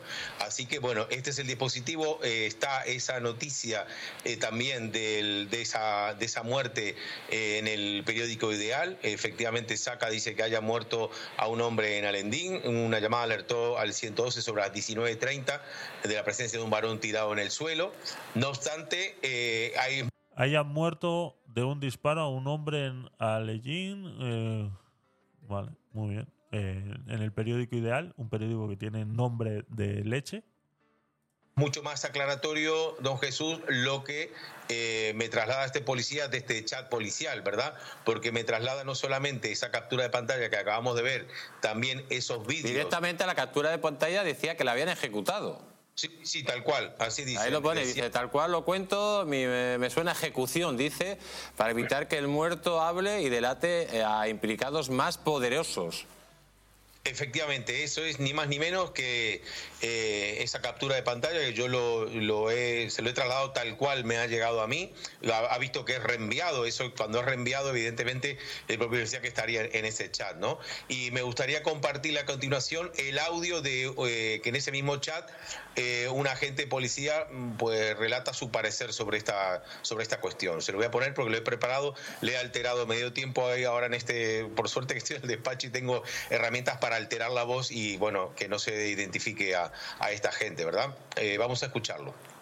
Me comentan los compañeros de Alentín que ahora mismo ha habido una redada de la Guardia Civil en Alentín y que, bueno, parece ser, han disparado cuatro veces, no sé si le han dado, todavía no tenemos más información, al supuesto tirador o a uno de los implicados en el, en el ataque, en el intento de asesinato a Alejo Vidal Cuadra, al, al cual, que además es magrebí, de origen magrebí, Sí, así es, Agaran. Hablamos de eso un, un día por ahí. Eh, bueno, ya sabes que hemos hecho mil, mil programas por lo menos. Eh, sí, hay varios, varios programas que pueden desmodular, porque lo que hacen realmente es una capa adicional sobre la grabación eh, principal. Y sí, se pueden desmodular. Si consigues el archivo original, eh, lo puedes, los puedes de- desmodular. Eh, estamos sorteando tres libros como estos de Miguel Asal. Tres libros del libro de Miguel Asal, Salvar Vidas. Tres ganadores. Si ponéis exclamación stream, saldrá vuestro nombre aquí. Yo lo agrego luego a una lista y esto es una participación para el sorteo a finales de este mes. Cada día en mis directos puedes poner una vez exclamación stream para conseguir esa participación por uno de esos tres libros. Vamos a ponerlo otra vez. en el ataque, en el intento de asesinato a Alejo Vidal Cuadra, al, al cual, que además es magrebí, o de origen magre- magrebí, eh, le tenía alquilada la casa uno del PSOE. Bueno, se asume que a este lo, se lo han cargado. O sea, cuatro tiros lo han liquidado. Y otra historia que estábamos comentando Pero entonces este magrebí al que han eh, ajusticiado no es ninguno de los tres que habían detenido. Al menos, eh, bueno, ya sabemos lo que pasa con los periódicos, que también son muy... están todos de- dentro de la línea woke. Entonces, eh, claro, eh, decir que son magrebís está, es, ser racista, ¿no? Es, no podemos decir que son magrebís, ¿no? Seguramente serán españoles con nacionalidad, pero que son magrebís. O sea, su procedencia es ser magrebí, solamente que han conseguido la nacionalidad española, entonces ya pasan como españoles. Es, es racista, ¿no? Entonces, claro, no sabemos si de los tres detenidos que hemos hablado hace un ratito, estos tres que hablaban aquí, eh, eh, uno de ellos es este magrebí. No lo sabemos. es que ahí había una cámara que grababa una cámara de tráfico que, que grababa el paso y por lo visto la han movido hace dos días hace justo dos días la han movido entonces esto no lo ha podido grabar luego la policía local no tiene acceso a las imágenes Eh, cositas, ¿no? Están pasando. ¿Qué, qué, qué haces? ¿Qué haces, Gabriel Araujo? ¿Qué es lo que haces? ¿Qué haces? ¿Cosas? Sí. ¿Cosas nazis? Sí, Peter, cosas nazis. Está- no, estoy aquí moviendo una cámara que me han pedido, que es que, claro, donde está grabando ya no es suficiente. Hay que moverla un poquito más para allá, ¿sabes? ya donde está la cámara no nos vale. Hay que moverla un poquito más para allá. Qué casualidad, ¿no? Son muchas casualidades, ¿no? Eh, que grababa el paso y por lo visto la han movido hace dos días hace justo dos días la han movido entonces esto no lo ha podido grabar luego la policía local no tiene acceso a las imágenes Lo más recomendable es retirar todo de Binance a otro exchange por si sucede algo. Nos dice 22 Juan. eh, del tema de eh, Binance. Luego le echaremos un vistazo a ese, a ese tema. Ya son dos personas que nos hablan sobre eso. Luego, luego le echamos un vistazo. Cloacas del Estado. Huele chungo, sí, sí, sí. Esto ha sido una historia de la Guardia Civil que ha llegado, pim pam pum, muerto el perro, se acabó la rabia. La rabia. Claro, los muertos no hablan. Eso, yo la verdad que toda esta historia y el, el propietario eh, iba de interventor en el PSOE, por el PSOE, en Alendín. El propietario del piso, ¿eh? Pues, El dueño del piso que le tenía alquilada la casa al magrebí que ha sido asesinado.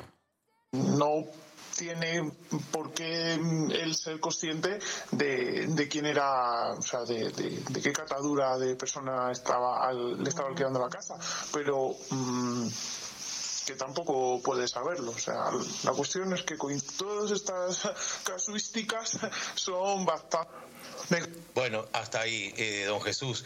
Eh, muy revelador. Yo vamos a Eso compartir, de momento, digamos, también tenemos que decirlo, o sea, se lo han confirmado usted, este policía de ese, de ese pueblo, eh, pero todavía no ha salido nada ni en los medios de comunicación, ni tampoco Se que espera. sea el posible sicario del señor Vidal Cuadras. Tampoco se espera. Ni va a salir ni se espera que salga. Dice, los muertos también hablan. CSI funciona muy bien. Sí, sí, sí, sí. sí. ¿No?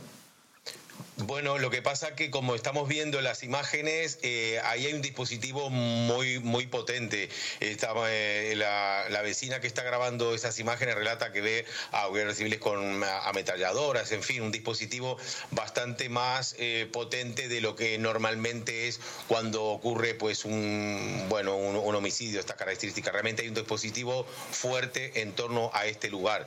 Vamos a compartir también la prudencia de esta gente en el sentido de decir que propietario del- de, de esa casa, el que tenía alojado a esta persona, que era un interventor del PSOE, no supiera realmente la catadura de esta, de esta persona, en el caso de que se confirmara que es el sicario.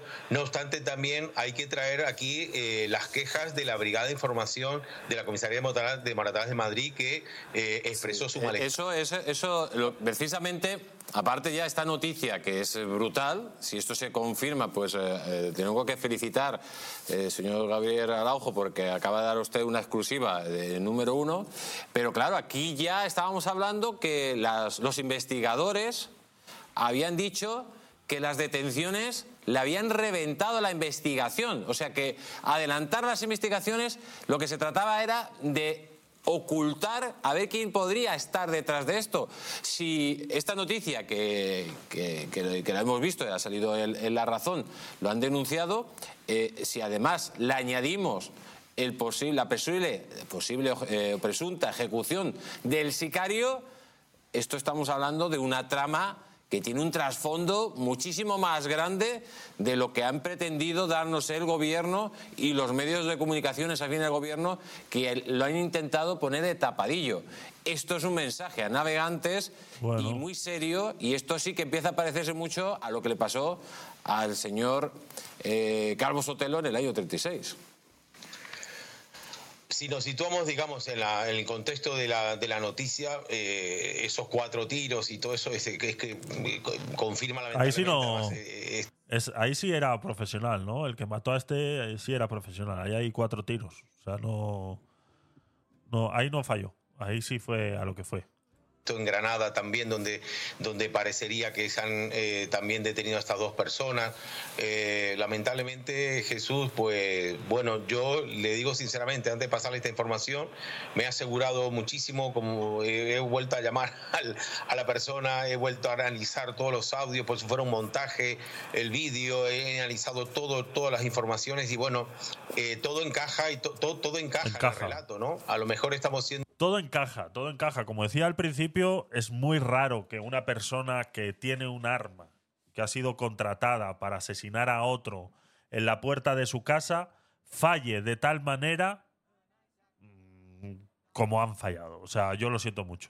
O sea, yo sé que es cruel decirlo y me alegro que el señor esté vivo y que no lo hayan conseguido, pero eso no pasa. O sea, está claro que contrataron al tonto de la lista.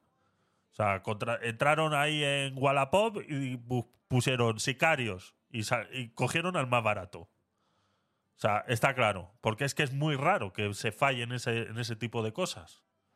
Es muy raro. O sea, esto que ha sucedido ha sido una suerte tremenda para este señor. O sea, está, está más que demostrado. Entonces, que a raíz de esto, de repente, si haya alguien, dice, bueno, vamos a pagar 50 euros más al siguiente de la lista de Wallapop, y ese sí le mete cuatro tiros a otro, y que parece ser que está todo relacionado, pues a mí me, a mí me cuadra más esta teoría que la de eh, que lo que dicen de, de Irán, que es posible que sí, que hayan subvencionado de alguna manera a estas personas, pero aquí hay algo más. Aquí a mí Irán, eh, la verdad que me sobra un poquito, pero bueno, vamos a darle el beneficio de la duda. Siendo víctima de, pues eso, de una broma de mal gusto, pues bueno, Sí, hemos sí. caído, ¿no? Ay, perdón. Pero todos los indicios ahora mismo a Así es, sí, sí. Dice que. Vamos a poner otra vez. Que eso, sí. Que lo tienen en contacto, sí. A este le hackean el teléfono. ¿eh? he vuelto a analizar todos los audios, por si fuera un montaje, el vídeo, he analizado todo, todas las informaciones y bueno, eh, todo encaja y to- todo, todo encaja en el relato, ¿no? A lo mejor estamos siendo víctimas de, pues eso, de una broma de mal gusto, pues bueno, eh, hemos caído, ¿no? Pero todos los indicios ahora mismo ah, indican que esto no es ninguna broma y esto es, esto es real. Eh, a ver, estamos hablando de un chat, como digo, de, de policía que yo, como digo, le he alterado la voz ahí para que no, no se eh, identifique a la persona y son ellos los que están indicando. Y el dato significativo es también que casualmente hace dos días cambiaron las cámaras de tráfico para que no cogiera para que no cogiera esa zona. Esto es un dato muy relevante ¿eh? Eh, también. Sí. Y esto es un dato, como digo, que está aportando la propia policía, ¿no? No, Así no, que- eh, eh, han cambiado las cámaras para que no se enfoque esa zona. Eh, los mismos investigadores le están diciendo que las detenciones le están reventando la investigación. Entonces, aquí hay gato encerrado. Eh, y ya entonces ponemos el foco. Eh, si la checa de Marlaska está actuando o no está actuando y a quién están protegiendo y quién está detrás de esto. Porque no viene de fronteras muy lejanas, parece que viene de fronteras muy cercanas el atentado, señor eh, el atentado contra la vida Cuadras. Si esto ya se confirma, pues esto es una conspiración que empieza a tener un tufillo pues muy grande y que empieza el tufillo a salir de cierto palacio que está cerca de Moncloa, Un tufillo a en la rosas. Comunidad de Madrid. Un tufillo a rosas. Un tufillito así a rosas, ¿no? Huele a tufillo de rosas.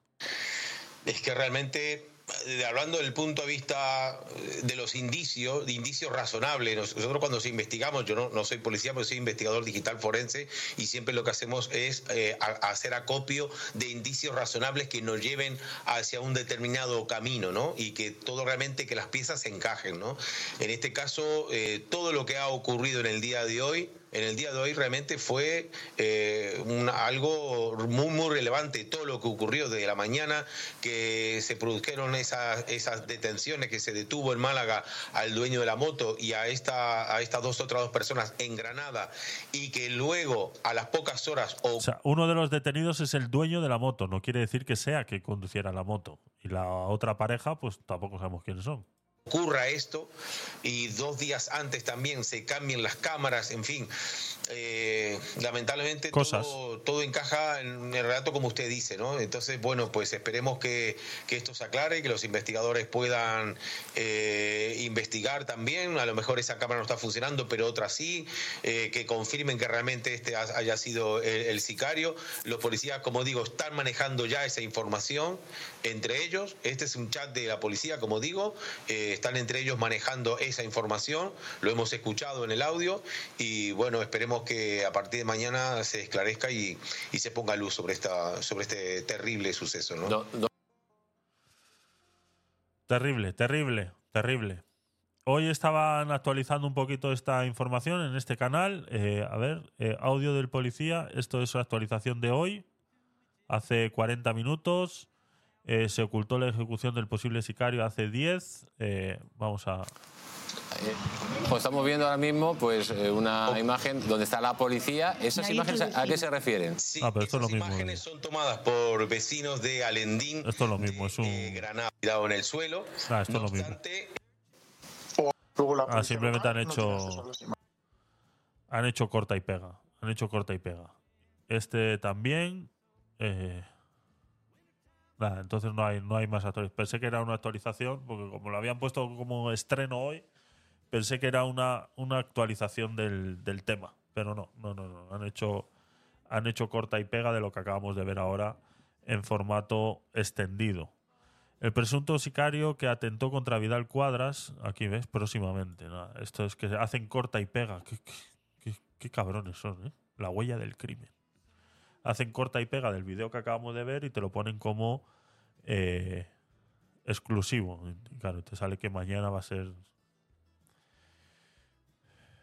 Vale, pues no hay, no hay, no hay más nada de esto. No hay más nada de esto. Vamos a esperar a ver qué, qué más eh, sucede por ahí. Seguiré buscando cositas para, para traer este caso, pero no pinta, no pinta nada, nada normal. No pinta nada normal. O sea, desde el día uno, a mí la teoría de, de Irán eh, me, me da tufillo. Me da tufillo. La verdad que me da tufillo. Y bueno, eh, viendo la situación en la que estamos viviendo a día de hoy, que se está intentando transgiversar eh, la realidad de una manera, no me sorprende que volvamos a esa época de terrorismo y demás. No me sorprende para nada. No me sorprende para nada. Entonces, bueno, intentaremos investigar un poquito más sobre este tema y traeremos más cositas en los futuros eh, programas. Vamos a ver más cositas, venga.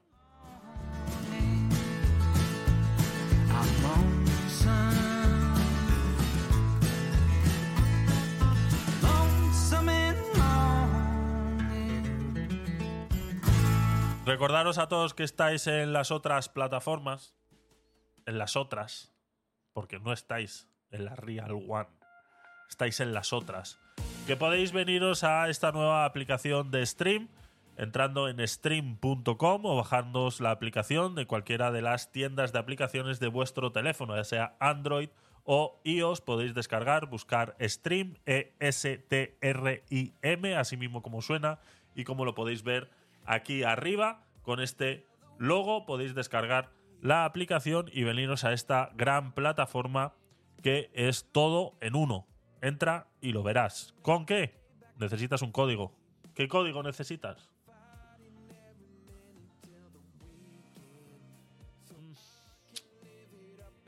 ¿Ves? Ahí la realización ha fallado.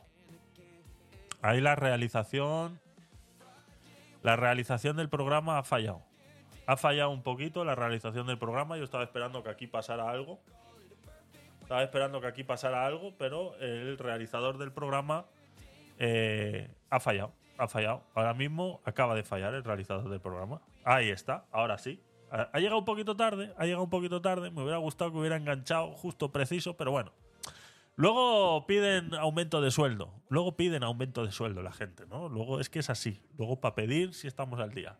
Para entrar a esta eh, nueva plataforma de stream necesitas un código de invitación y puedes utilizar el mío. Es completamente gratuita. Simplemente estamos en una fase beta ya muy avanzada y el proceso para entrar es por invitación. Puedes utilizar mi código Tecnopolit, así como ves en el chat aquí en pantalla. ¿Vale? Aquí al ladito, aquí, así, ahí, ¿ves? Usa el código Tecnopolit para invitar a un amigo a stream si estás aquí y si no, si estás afuera, lo tienes ahí en pantalla. Así que eh, te esperamos por aquí porque, vuelvo y repito, estás en las otras.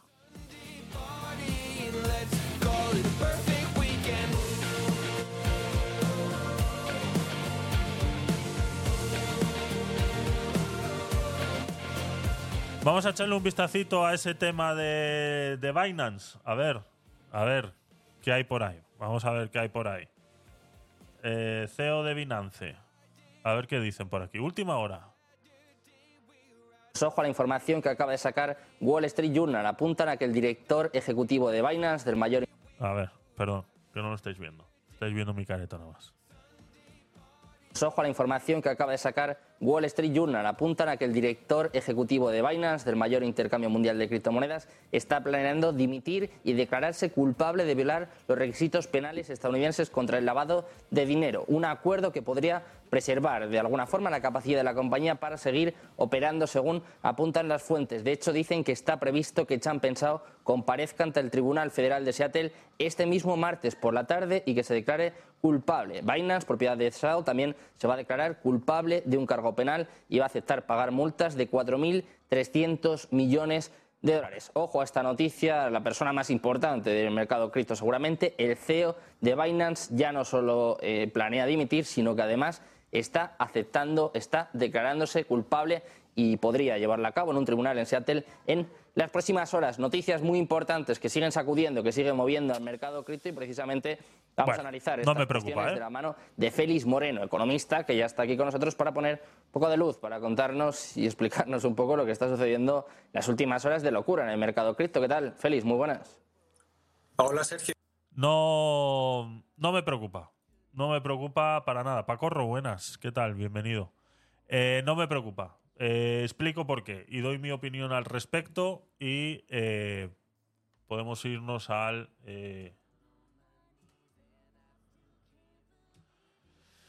Estamos hablando de que eh, se va a declarar culpable de blanqueo de capitales en Estados Unidos, ¿vale? Eh, tenemos que tener en cuenta dos cosas cuando eh, tratamos el mundo cripto. Un exchange no es el dueño de las criptomonedas que puedan existir, ¿vale? Sí son dueños de aquellas criptomonedas que tú tengas ahí, ¿vale? Por eso siempre hemos dicho y hemos intentado explicaros y que entendáis un poquito que tenéis que sacar. O sea, que los exchanges son para eso, son casas de cambio, son para entrar, comprar y sacar. No hay que dejarlo ahí, no es un banco, ¿de acuerdo? Entonces, eso es lo primero que tenéis que tener en cuenta cuando os metáis en este mundo de las criptomonedas. Ahora bien, eh, Binance Estados Unidos no es lo mismo que Binance que conocemos nosotros aquí en Europa, ¿vale? Son dos delegaciones completamente diferentes, ambas dependen de este señor, sí, pero son eh, delegaciones completamente diferentes. Y. Sí, pero son delegaciones completamente diferentes, eh, Juan. O sea, no tienen nada que ver una con la otra porque la legislación europea ha exigido que eso fuera así.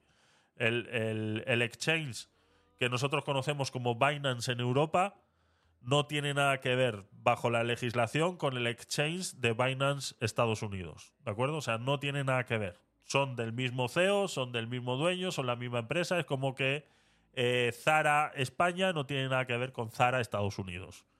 Eh, o sea, lo que quiero que entendamos es que existe realmente una separación entre esas situaciones, ¿vale?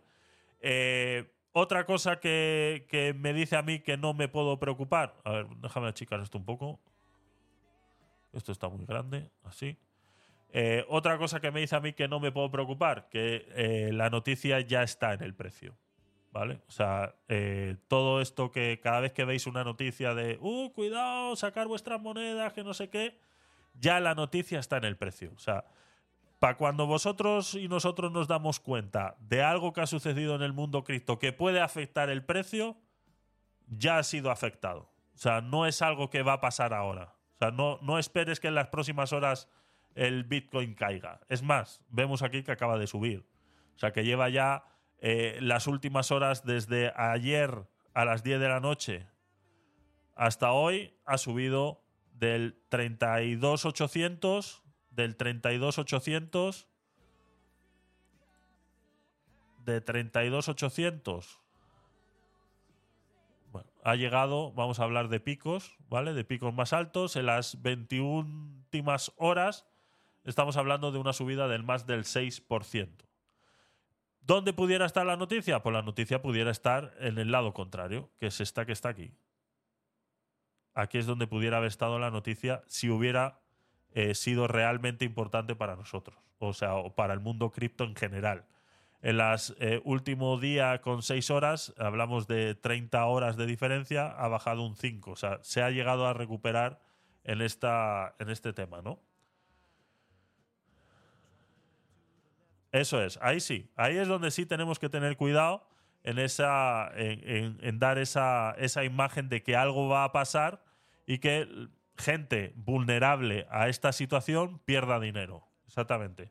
Porque hay gente que está aprovechando, aprovecha estas situaciones para ganar dinero. Pero no es algo que, mira, que yo ni siquiera lo conocía, eh, esta situación. Eh, no es algo que haya, eh, que haya levantado estas... A ver, ¿dónde está? Aquí. Esto es viejo, lo cerramos. Aquí. No es algo que haya, ya te digo, y por lo que acabo de leer ahora, escuchar ahora, no me parece muy preocupante, la verdad. Estados Unidos es muy, muy férreo a estas cosas. Eh, como Estados Unidos trata estas cosas, eh, pues eso, al fin y al cabo, si él se va a declarar culpable, va a pagar las multas, ya está. Otra cosa es que se hubiera dado a la fuga, ¿no? Como ha pasado con, con otros exchanges, ¿no? Y se lleva todo el dinero, todas las claves y deja todo el mundo vendido.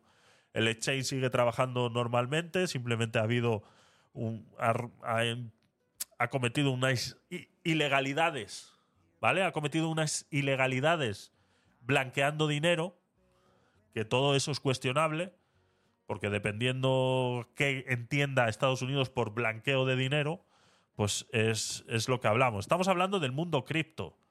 El mundo cripto eh, eh, no tiene nada que ver con el mundo tradicional del dinero. Entonces, llamar blanqueo de dinero, blanqueo de capitales a transacciones realizadas con criptomonedas se ha hecho siempre. O sea, siempre. O sea, siempre se ha intentado eh, manchar el mundo de las criptomonedas diciendo es que se utilizan para blanqueo de capitales, para el tráfico de armas, tráfico de humanos, que no sé qué, que se compran drogas, que la Deep Web eh, ahora es más fácil comprar drogas porque, claro, lo haces con Bitcoin. O sea, desde el día uno eso ha sido así. O sea, no me sorprende este tipo de cosas.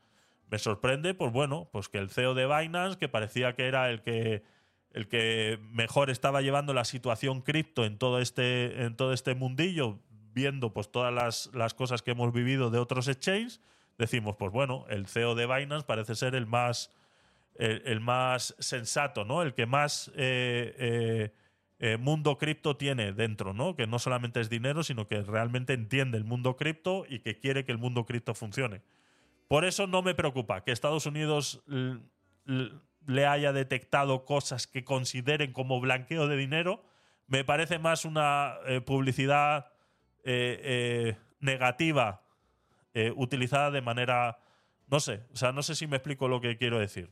Vamos a ver qué dice este, este chaval, eh, Dan Fuentes, a ver quién más hay por aquí, punto cripto. A ver si hay alguien por aquí. Eh, CEO de Binance renuncia y se declara culpable de violar las leyes bursátiles de Estados Unidos. A ver qué dicen aquí.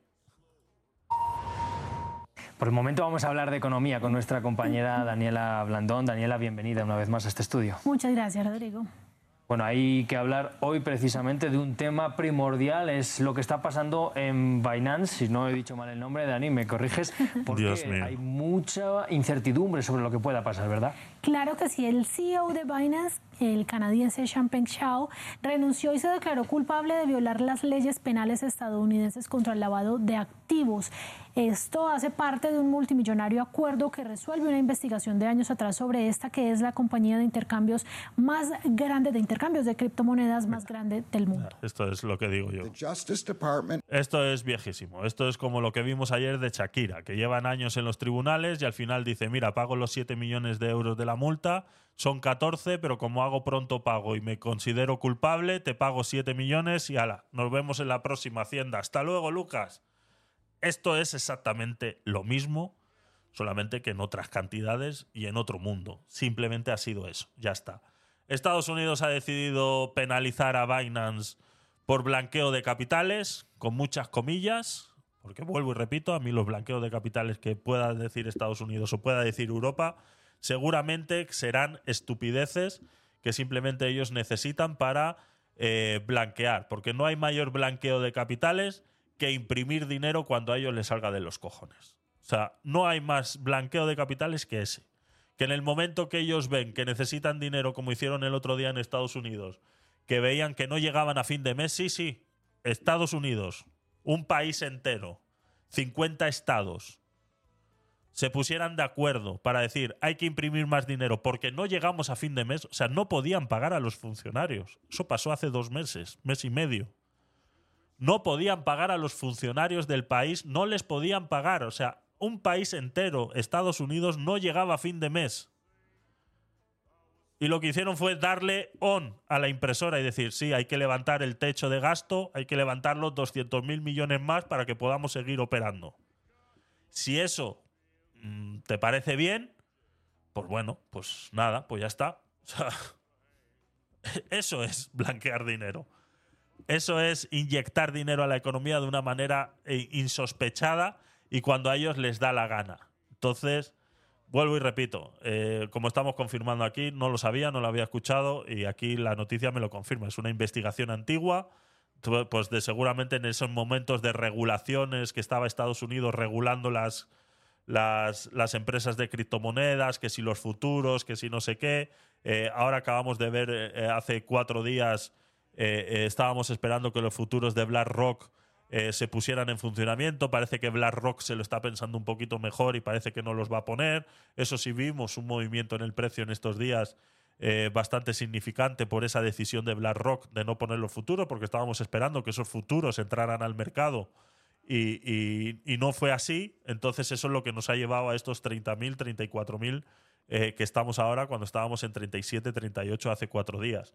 Entonces, eh, eso sí es una modificación en el precio a causa de esa noticia de BlackRock que no ponía los futuros en funcionamiento porque tenía dudas de que si se estaba haciendo bien, a pesar de que Estados Unidos ya lo había aprobado. ¿Vale? Eh, Estados Unidos es. Eh, eh, la Fed en Estados Unidos tiene unos procesos muy fuertes de, control en relación a ese tema, ¿no? Eh, estamos hablando que su negocio principal de Estados Unidos es el dólar.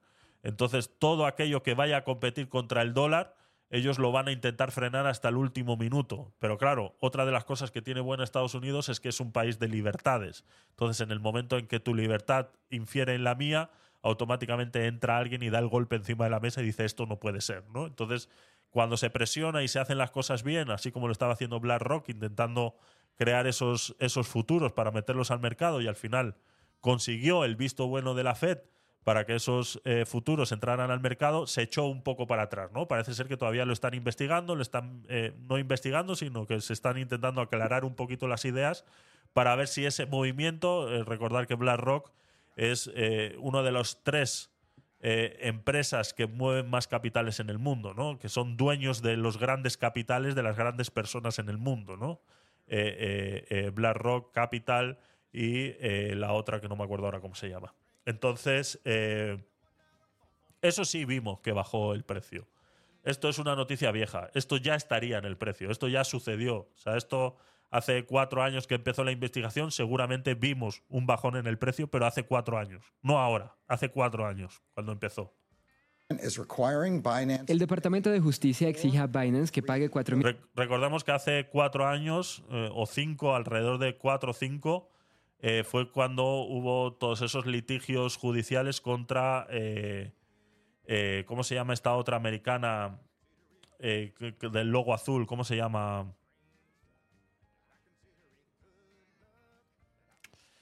Que ahora ha resultado que se ha convertido en un banco estadounidense, vamos, que no, que no es otra cosa ya, que se dedican nada más que a, a- a- a- pues eso, no me eh, Coinbase, ¿no? Ese litigio que tuvieron hace cuatro o cinco años contra Coinbase por cosas similares, ¿no?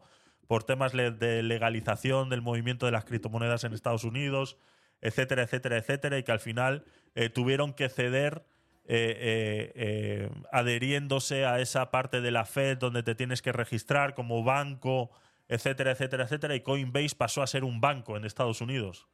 Eh, y ahora el que tiene dinero en Coinbase es porque quieren que le investiguen y quieren que sepan. O sea, ha perdido toda la esencia de las criptomonedas. El exchange de Coinbase ha perdido toda la esencia de las criptomonedas, que es lo mismo que ha pasado con Binance en Europa. Ha perdido toda la esencia de las criptomonedas. Ahora todas las transacciones que tú tengas en Binance automáticamente pueden ser eh, investigadas por Hacienda, etcétera, etcétera, etcétera. ¿no? Entonces, eh, lastimosamente es así. Poco a poco van cayendo. ¿no? Pues eso pasó hace cuatro o cinco años atrás y, y también pasó una, una bajada como esa, ¿no? más grande de intercambios de criptomonedas más grande del mundo. El Departamento de Justicia exige a Binance que pague 4.300 millones de dólares en multas de incautación de activos. This is one of the largest Esta es una de las sanciones más grandes que hemos obtenido de una empresa demandada en un asunto penal. matter. Estos cargos penales hacia Binance están relacionados con supuestas transferencias de dinero sin licencia, conspiración y violación de las regulaciones, según el Departamento de Justicia. Y entre las transacciones sospechosas enumeradas por la Fiscalía están está, algunas ¿eh? que habrían ayudado a financiar a grupos Hamas, Yihadista Islámica Palestina, Al Qaeda, Estado Islámico, pues eso, eh, gente gente abriéndose cuentas en Binance y utilizaron Binance para esto y Binance no hizo nada. Pudiera haber sabido que eso era así, pero no hizo nada y ha sido pues condenada por eso. O sea, esto, eh, a esto le llaman blanqueo de capitales. Esto en el mundo cripto, si creemos en un mundo de libertades, pues lastimosamente tiene que ser así. O sea, no es, o sea, si yo quiero un anonimato dentro del mundo cripto, dentro de la economía, yo quiero mantener mi anonimato, tengo que entender que el malhechor también tiene derecho a mantener su anonimato. Lo siento, es así. Ese es el mundo de la libertad. Sé que suena raro, sé que para mucha gente no se entiende, pero es así. O sea, el mundo realmente libre es así. Tu libertad termina donde empieza la mía. Es así. Sea yo el bueno, seas tú el malo. ¿Vale? Porque eso es un estado de criterios. Entonces, dentro de la libertad, si yo quiero mantener la mía, debo respetar que el malo de turno también la mantenga, ¿no? Entonces, por eso decía, entre muchas comillas, blanqueo de capitales. Que sí, que es dinero que luego se va a utilizar para matar gente, etcétera, etcétera, etcétera. Y que eh, es, eh, Javier, es que no puedes estar de acuerdo de que ese dinero se utilice para matar gente y esto no utilizando las criptomonedas. Es que no estoy diciendo eso. Para el que esté entendiendo eso, no estoy diciendo eso.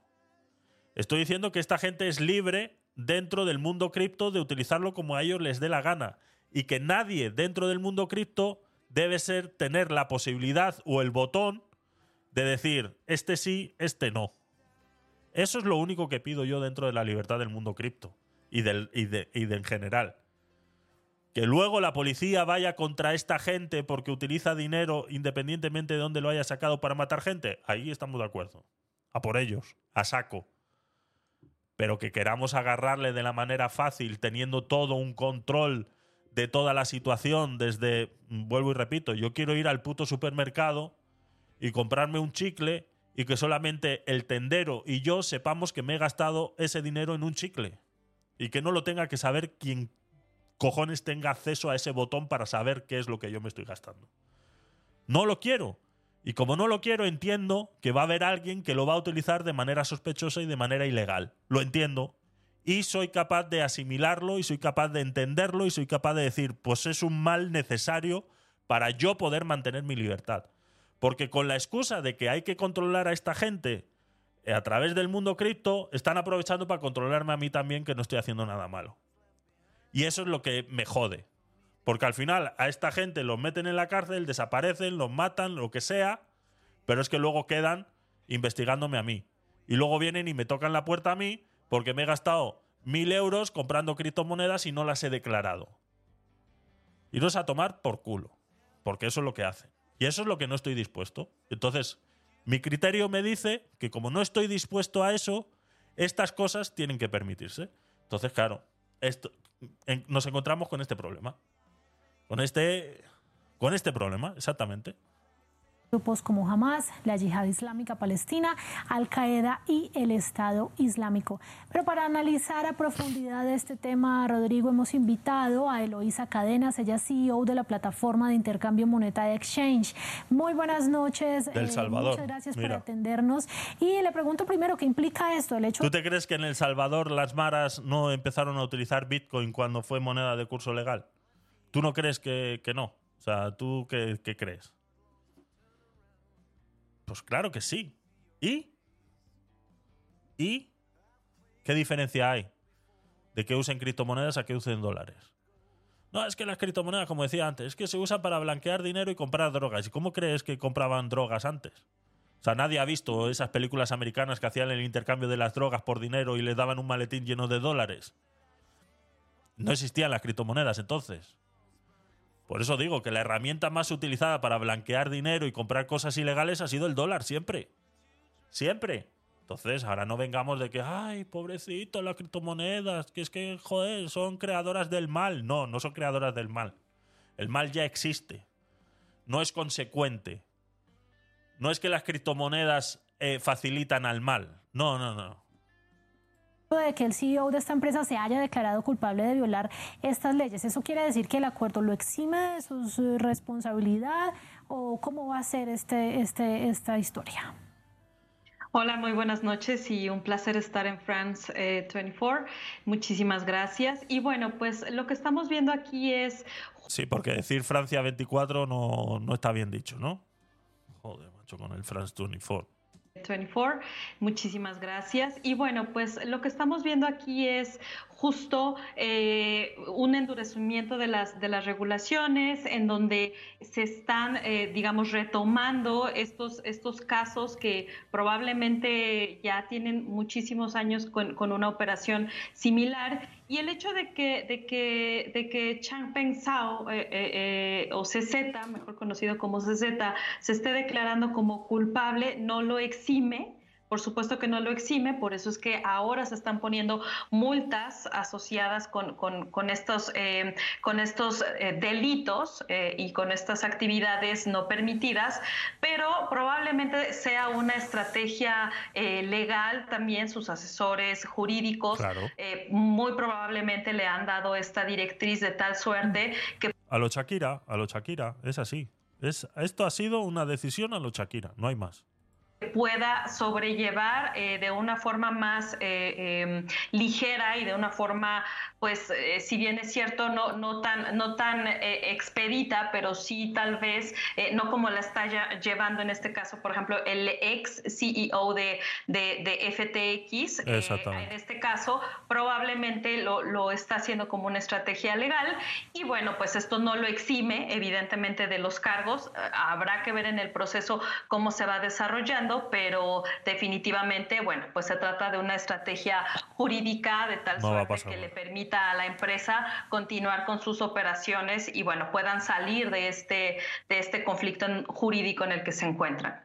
Así es. Eloisa Cadenas, buenas noches, le saluda. No le va a pasar nada, simplemente va a pagar la multa y ya está. Ha renunciado porque será parte del acuerdo en el que para, para no salpicar a Binance tienes que renunciar. Ya está no pasa nada, pero va a seguir moviendo los hilos de la, de la empresa.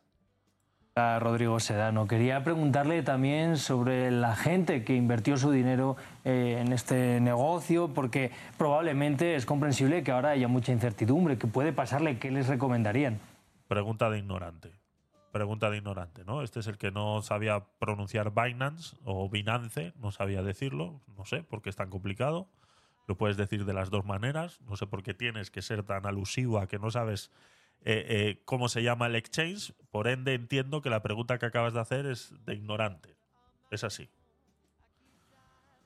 Bueno, estamos hablando de la plataforma de intercambio más grande del mundo al día de hoy, por lo cual, eh, pues debido al, tamaño y a la magnitud, eh, eh, vamos, lo que vamos a ver o lo que podríamos esperar es que existan mecanismos. Ahora el, nuevo director tendrá el reto de justo mantener la operación, de, ir perfeccionando las prácticas y bueno, todo esto, todo esto en materia de lavado de dinero, de cumplimiento normativo y de resguardo de los todo eso ya está, ya fue, ya fue, eh, no sé si os acordáis, en Binance al principio te podías hacer una cuenta con tu, con tu número de teléfono y ya está. Ahora ya tienes que mandar DNI, de hace unos años ya para acá, tienes que mandar DNI y yo ya no estoy en Binance desde hace mucho, pero sí estuve en la primera, en, el, en, en la primera que hicieron pidiendo DNIs y demás y a los 6-7 meses te volvieron a requerir otra vez información. Es así, es así. Hasta que eh, Binance se, legalizó aquí en España, eh, así fue. O sea, eso, ese movimiento ya se hizo. Todo esto que estamos hablando ya ha pasado fondos, eh, se tendrá que poner un énfasis para que los usuarios, evidentemente quienes tienen sus fondos en esta, en esta plataforma, pues se mantengan eh, eh, con cierta tranquilidad a pesar de la incertidumbre. y bueno, tendrán que ser muy claros y transparentes en la forma en la cual van a estar eh, continuando con estos depósitos o retiros o de pronto que los usuarios tengan conocimiento de cuáles van a ser las nuevas directrices. Eso inminentemente va a tener que, suceder. Eh, si los usuarios deben estar tranquilos o no, deben retirar sus fondos, a mí me parece que el nivel de Binance es tan grande que no podríamos, no estamos ante, ante la situación que pasó con con, con FTX, en donde pues sí hubo una, una quiebra eh, abrupta y los fondos se, se perdieron por una muy mala administración. Aquí estamos hablando de otro tipo de sanciones. Entonces, eh, si bien es cierto, los usuarios pueden tener esa incertidumbre, no obstante, la plataforma estará dando eh, de manera puntual pues esas nuevas directrices para que los usuarios puedan tener esa tranquilidad. Eloisa, usted estaba hablando de eh, FTX y yo sobre ese tema quisiera hacerle la siguiente pregunta, porque bueno, en este caso hubo malos manejos, el dueño se eh, desvió más de 10 mil millones de dólares de los clientes, pero en, diariamente surgen muchas noticias sobre estas eh, firmas de criptomonedas. Para una persona que tenga su dinero y quiera invertir en criptomonedas, ¿cuál es la recomendación? Bueno, este, o sea, hay, algo muy importante que debemos tener claro, que estas plataformas o muchas de estas plataformas, el caso de Binance, nacieron en 2017 cuando de por sí al día de hoy todavía no se tiene mucha certeza jurídica en, en bastantes, eh, en muchos países, pues en aquel entonces todavía era más complejo el tema regulatorio. Por lo tanto, estas plataformas se permitían de una u otra forma eh, cometer o hacer prácticas que no necesariamente eh, eran 100% reguladas o no aprovechaban un poco estos vacíos legales. Ahora bien, eh, ¿qué, es lo que, ¿qué es lo que las personas deben hacer? Bueno, algo muy importante, no se puede tener certeza de que hay eh, fondos seguros en alguna plataforma de intercambio. Lo más importante es revisar la historia de esta plataforma, eh, que sean regionales o que sean locales, de tal suerte que se pueda tener una mayor certeza o acercamiento con esta plataforma. Eh, por ejemplo, tal es el caso en México de, de, de, Bitso, en donde ellos llevan ya casi 10 años y se han mantenido de forma muy correcta en términos regulatorios, con muy buenas prácticas y siempre en todo momento acercándose al regulador. Entonces, en ese sentido, es muy importante que estos usuarios lastimosamente, lastimosamente es a la realidad. Cuanto más cerca del regulador estés, mejor le va a ir al, al sitio. ¿no? Aquí en muchas empresas de criptomonedas que han salido aquí en España, eh, al final han tenido que caer y ceder ante eso, ¿no? Incluso ha habido muchas que han preferido cerrar antes de ceder a esas, a esas presiones, ¿no? Entonces, sí, al final es así la plataforma en la cual están poniendo sus fondos o están haciendo operaciones, que por lo menos haya una licencia, regulación, algo que les permita dar esa... Estas imágenes que estamos viendo es la mejor manera para comprar criptomonedas en cualquier sitio a través de un cajero de estos y tu propia wallet, ¿vale? De esto hemos hablado muchas veces también. Eh, pues que, puedan tener esa tranquilidad. Eh, en lo absoluto yo recomendaría que un usuario que no tiene conocimiento esté probando una plataforma relativamente nueva que no tenga algún tipo de regulación. Nos está hablando precisamente de regulación y es una de las cosas que se ha hablado mucho respecto a este tipo de negocio. Quería preguntarle por qué no hemos visto, por qué ha sido tan difícil hasta el momento encontrar una un marco regulatorio general para este negocio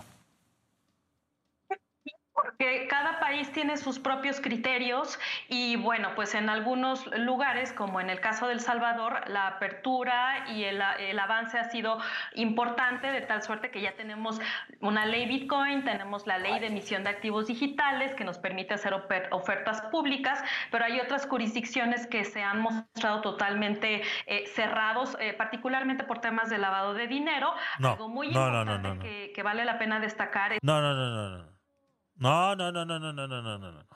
No, no, no, no, no, no, no, no, no. No permito esa estupidez que acabas de decir, Eloisa. Por temas de lavado de dinero es la excusa perfecta para controlar a los ciudadanos.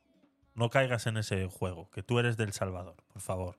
No caigas en ese juego es que ya recientemente la OCDE ha emitido eh, criterios y se han establecido acuerdos para que los países puedan compartir información en materia tributaria y fiscal, la cual entrará en vigencia en 2027. Y bueno, ahí vamos a tener países como México, Gibraltar, eh, las Islas de Man, eh, las Islas Vírgenes, Islas Caimán, Mierda. todos estos eh, supuestos sí. paraísos fiscales, bueno, pues también ya van a ser parte de... de Mierda. ¿Cuándo ha dicho? ¿2000 cuándo? Eh, 27. 2027, mierda. Hay que sacar, ¿eh? Hay que sacar. De ahí de Islas Caimán.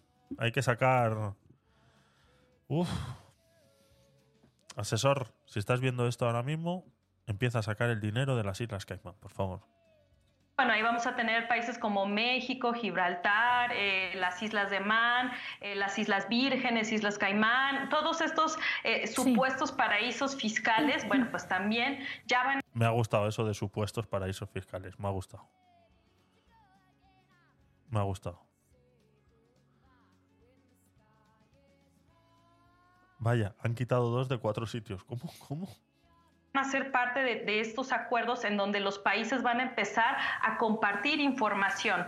Probablemente antes, por no comprender del todo la tecnología, pues no, no, se tenía esa certeza y no se podían establecer marcos. Sin embargo, por ejemplo, en México desde 2018 ya se consideraban los activos virtuales dentro de la ley FinTech. Eh, y bueno, pues básicamente es, es una cuestión de estandarización. Eh, Eloísa, cadena CEO de la plataforma de intercambio monetario Exchange, muchas gracias por acompañarnos en France 24. Un placer. Pues Rodrigo, rescataría, sí, si sí, no sí, sabe sí. el negocio, pues no se meta en él para que después no sufra las consecuencias. Es una buena recomendación, desde luego. Hay que saber hacer las cosas cuando se está jugando con el dinero propio, también con el ajeno, desde luego. Claro que sí. Bueno, Daniela, muchas gracias por este espacio. Qué dos recomendaciones más malas, de verdad. La recomendación buena es la siguiente. Atención.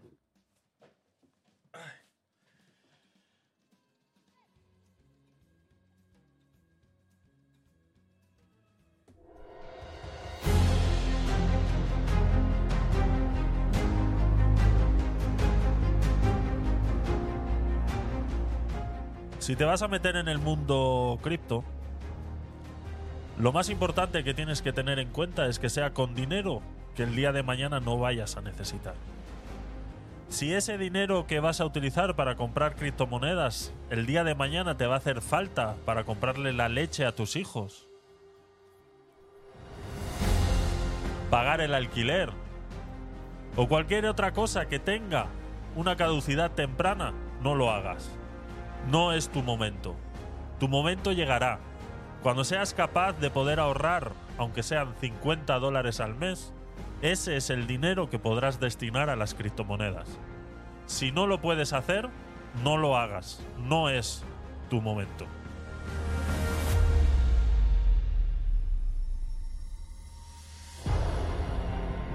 Toma. ¿Cómo nos ha quedado, eh? Económico hoy ante. Dios mío, ¿cómo nos ha quedado, eh? En vivo y en directo, eh. Clavado, clavado. ¿Cómo nos ha quedado? ¿Eh? ¿Estáis flipando? y sin ensayar, exactamente. Exactamente. Es, es, el, es el don de la improvisación. Son muchos años locutando. Es lo que hay. Es lo que hay, chavales. Es lo que hay. Mi opinión, no utilizar exchange para guardar criptos. Esa también. Esa, es la siguiente. Esa es, esa es el capítulo 2 de recomendaciones. Ese es el capítulo 2 de recomendaciones. Entrar, comprar y salir. Listo, wallet fría y a tomar por saco. Así es. Eso es, eso es. Eh, esta chavala es. Eh, buenas noches, ¿cómo estáis? Mayra, bienvenida, ¿cómo estás? Buenas noches. Pues aquí, aquí, hablando de criptomonedas ahora mismo. ¿Tienes criptomonedas? ¿Compras criptomonedas? No hace falta que me lo digas, es una pregunta retórica. Eh, esta señora es de Monetae Exchange en El Salvador. A ver. Monetae Ex, ex, ex Tange. Monetae.io Private Digital Exchange.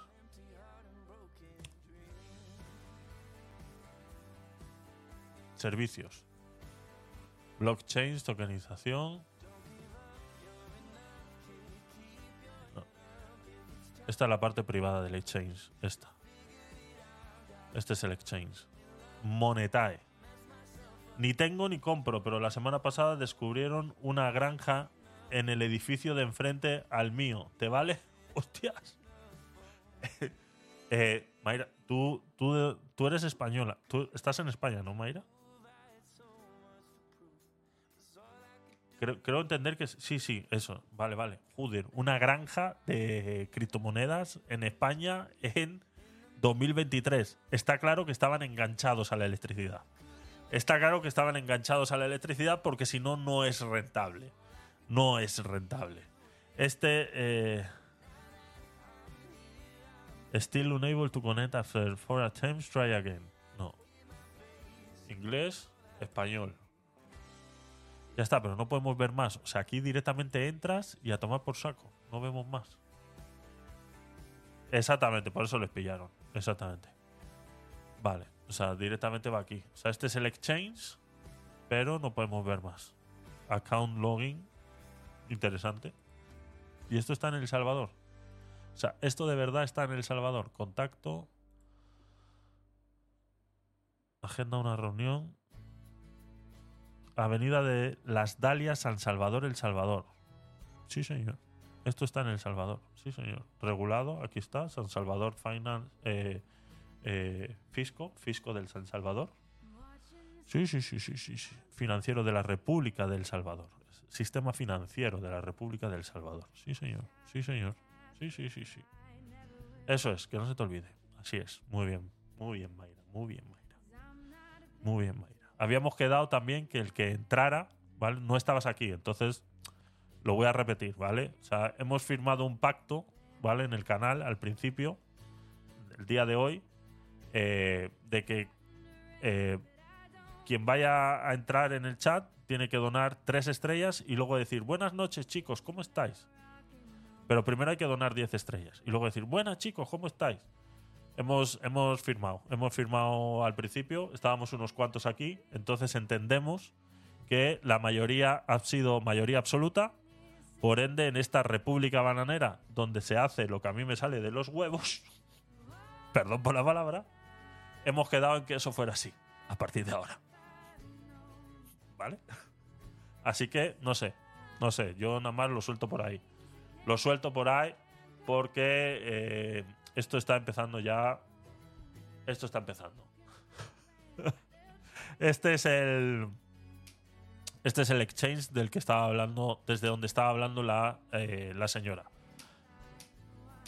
No me doy por enterada. Ah, vale. Vale, vale, vale. Vale, vale, vale. Pues nada. Lo he intentado, lo he intentado. Eh, estos son los, los números de Bitcoin ahora. ¿Os acordáis cuando hicimos esa, esa, ese análisis que estuvimos haciendo por aquí?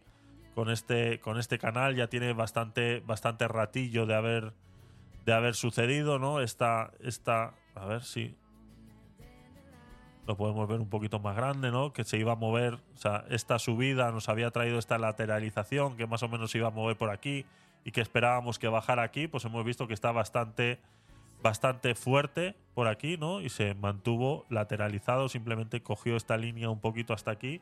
Eh, hay que comprar, sí. Sí, sí, sí. En la parte de la aplicación, en tu perfil, hay una zona que dice cartera. Ahí puedes eh, comprar estrellas para luego donársela a los creadores de contenido o a quien tú quieras. A quien tú quieras se las puedes enviar, tanto por privado como tal. Ahora hay promociones que dependiendo cuánta más cantidad vayas comprando, te van dando más. Eh, cada estrella son dos céntimos. Entonces, si, si compras eh, número redondo, creo que si eran 50 euros, te daban 60 en estrellas. O sea que te están dando esos 10 euros más en estrellas. Y así eh, por paquetes, ¿de acuerdo? Va por paquetes. Desde un euro o desde 2 euros creo que es hasta 400, cosas así por paquetes. Cuanto más grande es el paquete, más, más te dan, ¿no? Entonces, eh, estábamos viendo cómo esa lateralización se lograba mantener. Hablábamos de este eh, nivel que iba a mantener aquí, ¿vale? Este nivel de este cuadrado naranja y que si se lograba mantener y todo iba sano, como estábamos hablando aquí, o sea, hablábamos que si era sano, iba a bajar hasta aquí, pero que si no, lo suyo era que subiera, ¿no?